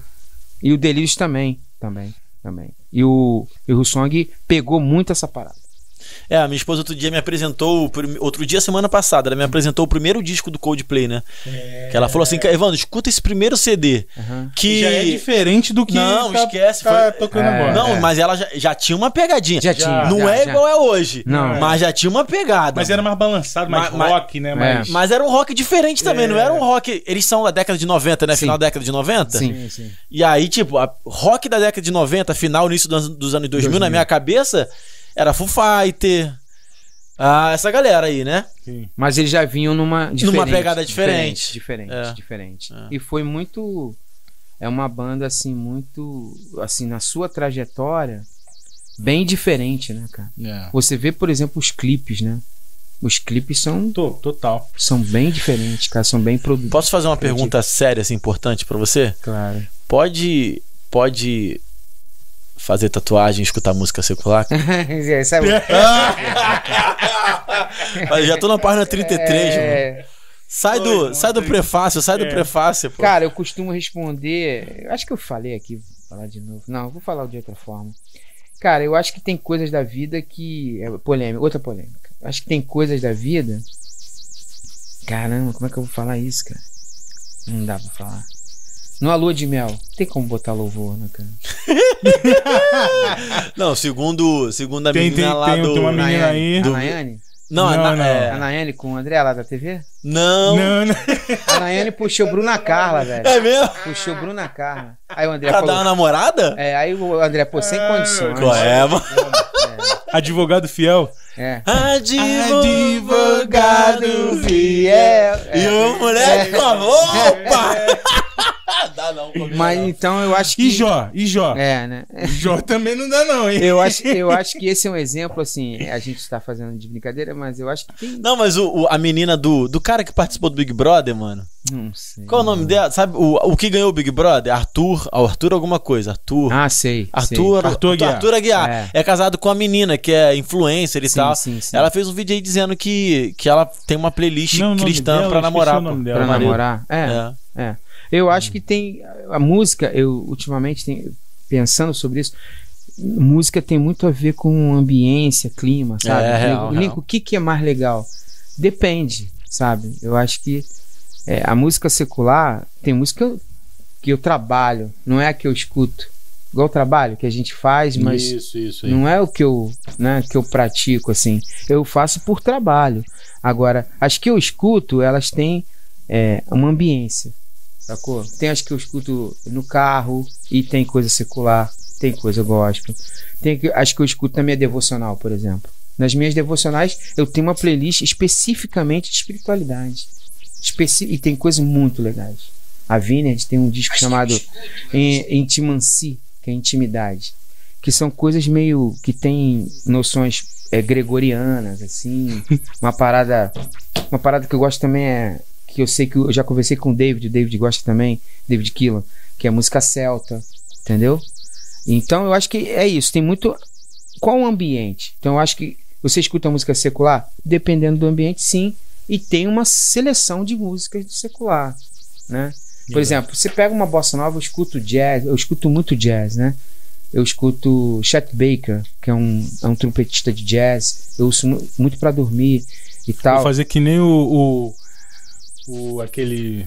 Aí é elite, né? Aí Elite. aqui é elite. É elite, é elite, é. é. Eu confesso que não é pra qualquer um. É refinado, é, É refinado. refinado. É como um Refinado. quadro Gosto. abstrato que você olha e você fala: será que tá de cabeça pra baixo? Não é pra É. qualquer um. O jazz? O jazz? É, tem coisas O do jazz, jazz que e- você tem que ter um ouvido apurado. Tem que É. tem que estar. Não, o chat é até tranquilo, mas tem uma linha ali do que é esse estilo chama cool jazz. De, de tranquilo, assim, né? E esse cool jazz tem coisa, por exemplo, do Miles Davis que eu gosto que não é pra qualquer um. Que tem uma onda meio outside, que é atonal, que aí o ouvido tem que, tem que ser um ouvido muito legal pra você curtir. Mas eu respeito, assim, eu só quero. Só queria dizer assim, que eu acho que a música secular tem Pô, seu eu fiz a pergunta brincando, tá? Brinca-? Ah, perdão. Não, não, eu fui na, eu na zoeira. Eu acho que ela tem o seu espaço. Eu assim. acrescentei tatuagem É. também, pô. A tatuagem diz que Jesus vai vir tatuado, né? Na coxa, né? Porque É, na coxa tava escrito Rei do Rei, É, será Senhor. que ele ia escrever na roupa? Deixa essa incógnita aí. É, né? Na. Ele vai botar uma roupa? Corpo glorificado tem Agora- roupa? Então acho que tá tatuado no corpo, né? Será que ele tá usando Se aquela ele bata tá tatuado, cantata? será que a gente não tem que copiar ele? Não sei. Será que ele tá usando? Agora, por exemplo, tem tatuagem que uma menina foi me perguntar, eu falei, pô, tem certeza? Que simbologia É. isso significa? Aham. Será que é legal? Entendeu? Aí foi botar num lugar que eu falei, cara, tem certeza? Por quê, pastor? Pô, cara, pô, quando você tiver com teu A esposo... tatuagem eu não fiquei curioso de perguntar, mas o, Não, era o uma, era era, era tatua- era tatuagem meio mundo cristão. Que eu falei, cara, quando teu esposo tirar sua roupa e tiver intimidade contigo, ele vai ver essa tatuagem. É, é meio esquisito. Muita calma nessa hora. Não é esquisito? É, pode né? falar essas coisas? Eu tô- Pode, eu, eu tô pode, meio hoje- pode. Tô meio Calma, solto, né? Tô meio solto, né? que nem o arroz da tia da É, esquina, tá pô, tá soltinho, gostoso. né? Tá nem soltinho, tá arroz. soltinho, é. Deixa eu te falar uma coisa. A gente conversou todo esse papo aqui. Eu quero entrar mais a fundo do, no coisa aí que a gente falou no início, mas eu acho que é interessante a gente divulgar É. mais sobre como se escreve, né? A gente tá ao vivo hoje, né? Tá, tá ao vivo. Esse festival tem inscrições até o dia 30 de setembro. É. Tem mais uma semana, a galera pode escrever. Ele está atrelado às comunidades do Rio de Janeiro. Sim, sim. Então, Você se- que tá próximo da comunidade, da comunidade. aqui no Rio de é, Janeiro. são as grandes, que é como Complexo do Alemão, Sim. Complexo do Lins. Tem uma central em cada comunidade ou você sendo Não, entrou próximo? No site, entrou no site. entrou no site, botou o vídeo. Tá valendo. beleza. Tá valendo. Todo Grande Rio, Rio, Grande Rio ou só Rio? São 15 comunidades, cara. 15 é, comunidades. É, eu acho que abrange. Tem Baixada? Porque Nova Iguaçu Tem tem, Caxias. tem Caxias. É, Mirante do Pilar e Pilar e Vila Nova, Sim, sim. em Caxias. Pra Campo Grande não tem, não. Não, Zona Oeste não, mas Poxa. Zona Norte. Que tem bastante lá, hein? Tem. Ia ter uma É, galera se tem, inscrevendo. Tem, tem. Nova tem. Iguaçu, Tem, tem. Mesquita. Nova Iguaçu não Mas tem, aqui na Zona Norte, cara, é geral. É geral, geral. Complexo do Alemão, gigante. tem muita Complexo gente, da tem muita Penha, gente, Complexo do Lins. Ih, esquece. É, muita gigante. gente, Complexo muita Madureira. Botou complexo, esquece. Já é. aquelas Só vai lá e todas, cara. são É várias, muita são várias, é. Não, eu fui lá, tu se perde, cara. É um negócio gigante. Agora, sobre uma dica aí. Dica. Que é, até você colocou, falou sobre o, o- o profissional, né? Técnica Uhum. E um som? e, e unção. Uhum. E até o, o Henrique colocou aqui, aqui, que é o desejo de todo líder musical. É, verdade. É, É o Henrique ali da freguesia? O Henrique, Henrique Jacinto. Henrique ah, o pastor Henrique, eu Pastor conheço ele, Henrique tocava, tocávamos juntos lá na Igreja Batista do Engenho, o grande Henrique. É, exatamente. Um excepcional violonista. É? É? um excepcional violonista. Muito bom. Então, o que, que acontece? E- é, qual é o caminho, é, eu digo assim, espiritual e, e técnico também, Uhum. que a gente tem que percorrer para alcançar essa excelência e buscar novos, novos, novos campos, novos caminhos, Horizontes. novos horizontes, né, para a arte cristã ser ou para dentro só, ou para dentro e para fora, ou só Uhum. Para fora, né? O que, que você Cara, uma dica aqui que é, você deixa. Tecnicamente, cara, estude. E minha mãe dizia assim, eu brinco com o que ela falava. Fala, ande-se com os bons e será um deles. Cara, o que eu sempre fiz, assim, eu não sou um cara que fui tecnicamente muito bom. Eu sempre me acho um cara inteligente musicalmente e esforçado. Mas eu colava com gente boa. Então, tipo assim, é, procure estar perto das pessoas que tocam bem. Porque você vai ter referências para tocar bem tecnicamente. E estude. Porque o estudo ele leva ao aperfeiçoamento. Essa coisa do empírico, nosso meio tem muita coisa empírica. É legal, é legal. Mas é limitador. Te deixa num teto. Então, estude e colhe com gente que toca bem. E no aspecto da unção, cara, é vida, vida devocional particular e íntima com o Senhor. Não adianta ser de ministério, de estar numa igreja legal. Nada. Não adianta. É a parada é pessoal. relacional. É uma busca, Diária. é uma busca interior, é, solitária da parada. É uma busca interior solitária de intimidade com o Pai. É essa parada que dá a unção assim. Se você tiver um chamado para aquele negócio, o negócio desperta rápido. É. Se você não tiver, procure outra coisa. Porque sempre Deus tem uma parada de unção para tua vida. E às vezes não é na música. Eu vejo muita gente insistindo sim, que sim. não é da parada. Entendeu? Insiste, insiste, você fala, bicho, não é teu lance, cara. Mas às vezes rola uma insistência que eu acho que tá perdendo tempo. Se for, é, a parada vem. É porque essa coisa do, do devocional e a caminhada diária, ela tira a força de si mesmo e coloca a força em Cristo, Sim. na, na fonte que é o combustível, essa água viva, né? Sim, sim. E aí você se torna canal, né? Sim. E aí eu acho que torna natural. E aí é aquele negócio que a gente estava conversando. Não é sobre sucesso, é sobre relevância. Relevância, é. E aí, nesse caminho da relevância, do natural, do teu particular lá no quarto, sendo mostrado para o público e como, como um testemunho, vamos dizer assim, ele atinge mais. Né? É, ninguém fala assim, por exemplo, os textos não expressam como era a vida de Davi cuidando das ovelhas. O texto não fala. Mas é muito provável que Davi tinha uma vida devocional com o Senhor, por isso ele foi escolhido. Essa coisa do coração de Davi tem muito a ver com uma vida íntima que ele tinha com o Senhor antes de tudo acontecer, que os textos não falam. Mas é muito provável, pela caminhada que a Bíblia retrata, de que o Senhor o escolheu num momento único com ele. Então, tipo assim, Davi é um grande exemplo do que a gente está falando no aspecto de é, ser um rei experimentado tecnicamente, ele foi muito bem preparado para estar naquela posição, e um cara com unção. Então eu acho que ele é um exemplo disso pra gente. Eu acho que a gente tem que ter essa busca devocional para é, o que o, o, David gosta muito desse termo nas conversas mais antigas que eu tinha com ele, eu sempre uhum. perguntava sobre isso, é descobrir como é o coração de Deus. Que, uhum. que Deus tem um coração. Deus tem ele tem um coração. Tem duas características do coração de Deus: amor por almas e intimidade com a gente.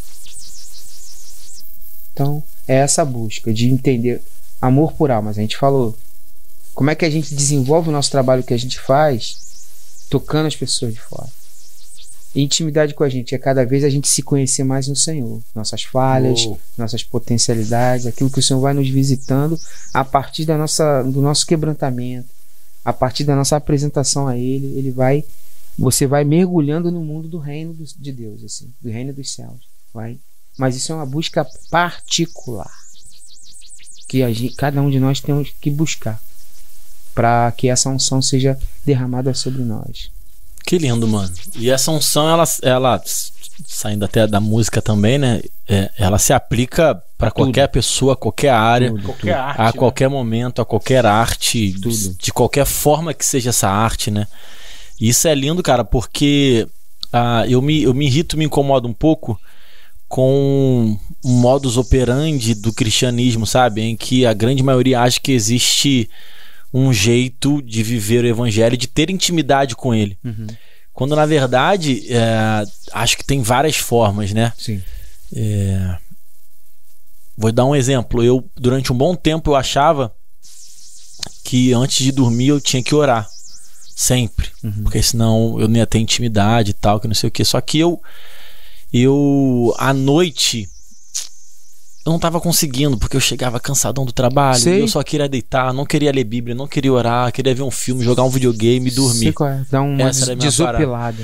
Só que aí, como quando eu não orava e não lia a Bíblia para fazer isso, eu ficava me culpando, sacou? Sei qual é um peso. Falava assim, cara, eu tinha que ter orado. É. Só que eu, eu tô falando de horário, não tô falando que eu não tenho que orar.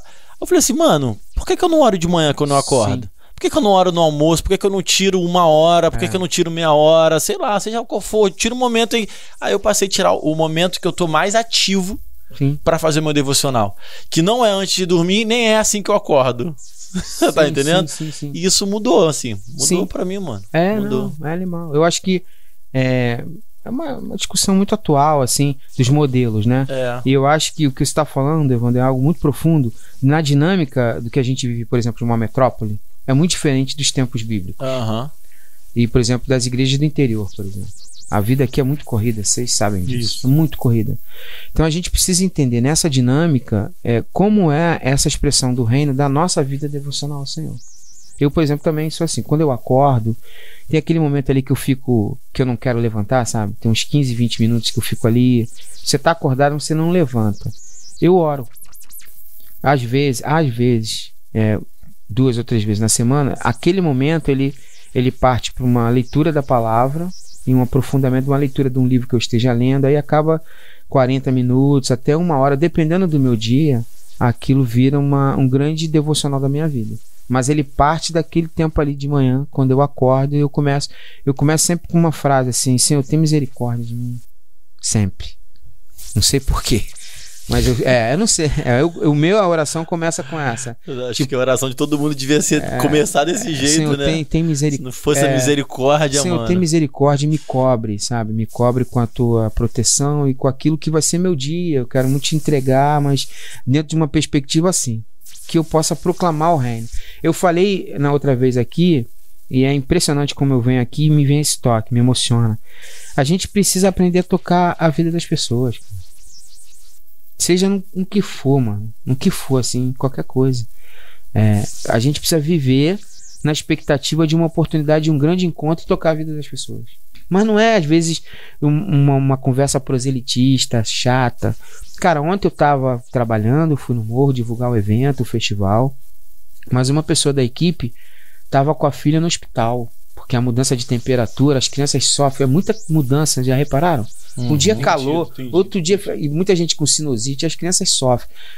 Cara, eu fui falar com a pessoa, eu fui pedir um apoio, ó, preciso de apoio nisso, eu preciso de um. Que viabilize o vídeo de uma inscrição, porque o vídeo deu. Aí a menina falou assim: Link, eu tô no hospital. Aí eu falei: não, então fica tranquilo. Eu vou dar um jeito aqui. Eu tô com um assistente aqui, eu vou pedir pra ele fazer, mas quando você estiver tranquilo aí, eu tô terminando daqui uma, duas horas, você me dá um toque. Ela me deu um toque. Oi, Link, o que, que você precisa? Não, eu preciso orar por você. Aí eu tava com a pastora que tava me ajudando. Falei, pastora, chega aí. Eu queria que a senhora, para não ficar, ah, eu conheço, não, não ter uma, sei lá, um vínculo emocional diferente, eu pedi pra pastora orar, mas eu tava junto. Aí gravei, cara. Falei, pastora, vamos orar aqui. O nome da menina é esse, da filha dela é esse, vamos orar. E aí, cara, é um reino, cara. É isso, mano. Sacou? É um reino. No meio do trabalho, no meio da confusão, da dinâmica de, sabe, atender a demandas e tal. E, mas o Senhor me tocou pra, tipo assim, existe uma pessoa que tá com uma filha. Sabe como é que é mãe com filha, né, cara? Doente, velho. Pô, a pessoa tá ligada em negócio de trabalho, velho. Deixa o trabalho pra lá, mano. Eu agora, o meu foco é, de alguma forma, orar para que o Senhor traga milagre na vida dessa casa e dessa família. Entendeu? Então eu, eu creio nisso, cara. Eu de verdade. Brother, de verdade. Eu creio nisso. Senão, não tem objetivo a gente viver nessa terra. Eu acredito, cara. É, não acredito. tem objetivo a gente estar aqui, cara. Seria muita perda de tempo. Porque tudo passa, cara. Tudo passa, irmão. Meu pai era relojoeiro. E ele tinha uma loja que, caramba, tinha relógio, pô, tinha mais, sei lá, mais de dois mil relógios. De tudo que você possa imaginar. Cuco. Tempo antigo, né? Meu pai me teve, ele tinha 56 anos. Então, quando eu tinha, sei lá, 6, 7 anos que eu ia na relojoaria, meu pai já tinha 60 e poucos anos. Aquele coro, coroinha da antiga que consertava relógio analógico, de ponteiro e tal. Então, eu tenho até hoje o sonho de ter uma, uma escrivaninha, que ele tinha com um montão de gaveta, né? E eu entrava naquela loja, cara, eu ficava doido, né, bicho? Aqueles cuco, tudo cheio de carrilhão nas paredes, relógio pra tudo que é lado, de todos os tamanhos, despertadores e tal. Quando batia meio-dia, cara. Tipo esses filmes de professor Ludovico, esses negócios, sabe? Professor Pardal, aqueles relógios todos. E eu, criança, me lembro assim, eu ficava aficionado. Aí meu pai só falava assim: não mexa em nada. Não mexa. Eu, louco pra mexer, né, velho? louco pra tocar, pra. e tal. Cara, meu pai faleceu, eu tinha 19 anos. Aí minha mãe fomos lá na loja. Tudo aquilo que meu pai guardava com todo carinho, que ninguém podia mexer. Minha mãe tava tão triste, tão triste com o falecimento dele, que minha mãe chamou um carroceiro. Falou assim: leva tudo. Leva tudo. O que, que eu quero dizer com isso? Aquilo que era muito importante pro meu pai, Uhum. passou.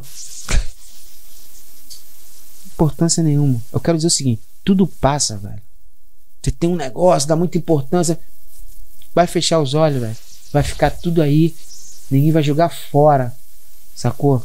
Porque você tá dando importância pras coisas e não tá entendendo a importância das pessoas e da vida. Uou. Entendeu? A vida é, é tocar o coração das pessoas.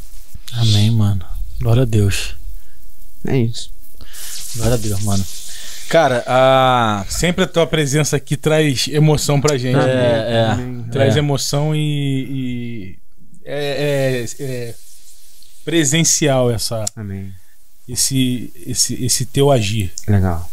Aqui as pessoas estão colocando aqui, pô, Lincoln é ponte, Pastor Lincoln é ponte. Maneiro. Pastor Lincoln sempre com uma palavra de, de, de incentivo, de, de conforto. Cara, que coisa linda, que Maneiro. coisa linda provar da tua vida mais uma vez. Maneiro, E vai maneiro. ter Maneiro. Espero que tenham outras. Sim, com exato, certeza, Exato. com a, gente tá, a gente tá com uma pegada agora que acho que super funcionou com o Edivaldo e com, com o Fragali, né?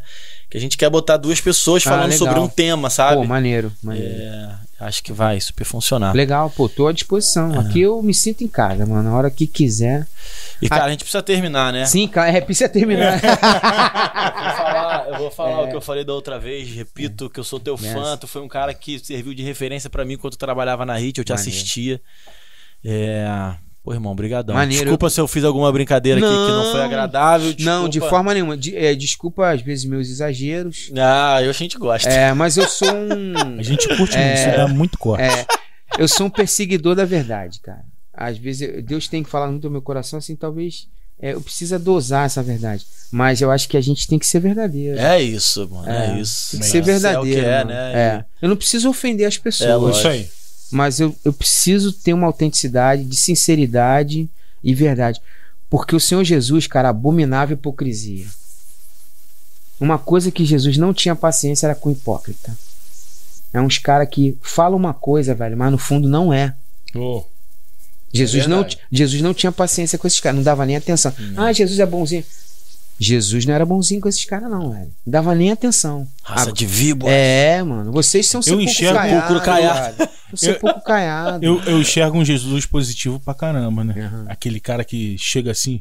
Não acredito que estão fazendo comércio aqui, sai quebrando É, tudo, Exato. sai dando pesado em tudo. É, exato. E tem muito a ver isso que eu creio assim com verdade. Então, se você que tá assistindo a gente, de repente eu exagerei, pô, me perdoa, mas É, me perdoa, mas eu tentei ser verdadeiro. é isso aí. aquilo que eu vivo, que eu acredito.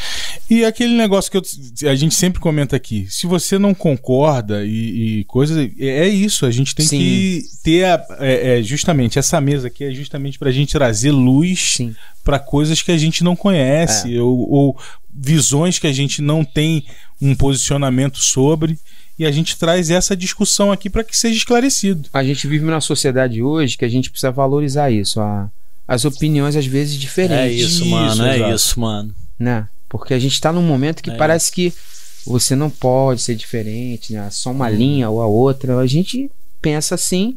Talvez você não concorde com tudo, mas é, me deixe o direito de falar o que eu penso, Uhum. né? E não se ofenda. não se ofenda e de repente eu, e não me ofenda depois é, também. eu posso corrigir um pedaço e tal, mas É eu isso. tenho direito de ser plural, de ser é, diversamente diferente daquilo que talvez você conheça. É isso. Obrigado Show. de novo, tá, eu meu que irmão? agradeço, Terminar tamo junto. dois? Olha, ó. Galera, Deus abençoe. Não esqueçam de se inscrever no canal aí no Miló. Podcast. Ó, não esquecendo também do, do Luz, Gospel, Gospel Festival. Aí, ó. Isso. Qual é o, sa- vo- vamos falar aqui o site aqui, o é www.luzgospel.com.br e lá no Instagram tá o Luz Underline Gospel, você vai lá. É. Esse evento maravilhoso aqui nas comunidades Luz Gospel, Gospel. Festival. Isso. Não deixa de, de, de conferir também. Vai ter também uma cobertura também, né? Deve ter Vai, uma cobertura vai, vai. do, do- dos, eventos eventos, e tudo. Pô, Sim, isso uma é comunicação bem bem legal. legal. Isso é bem legal. Valeu, galera. Tamo junto. Tamo junto. Deus abençoe. Grande abraço. Iu.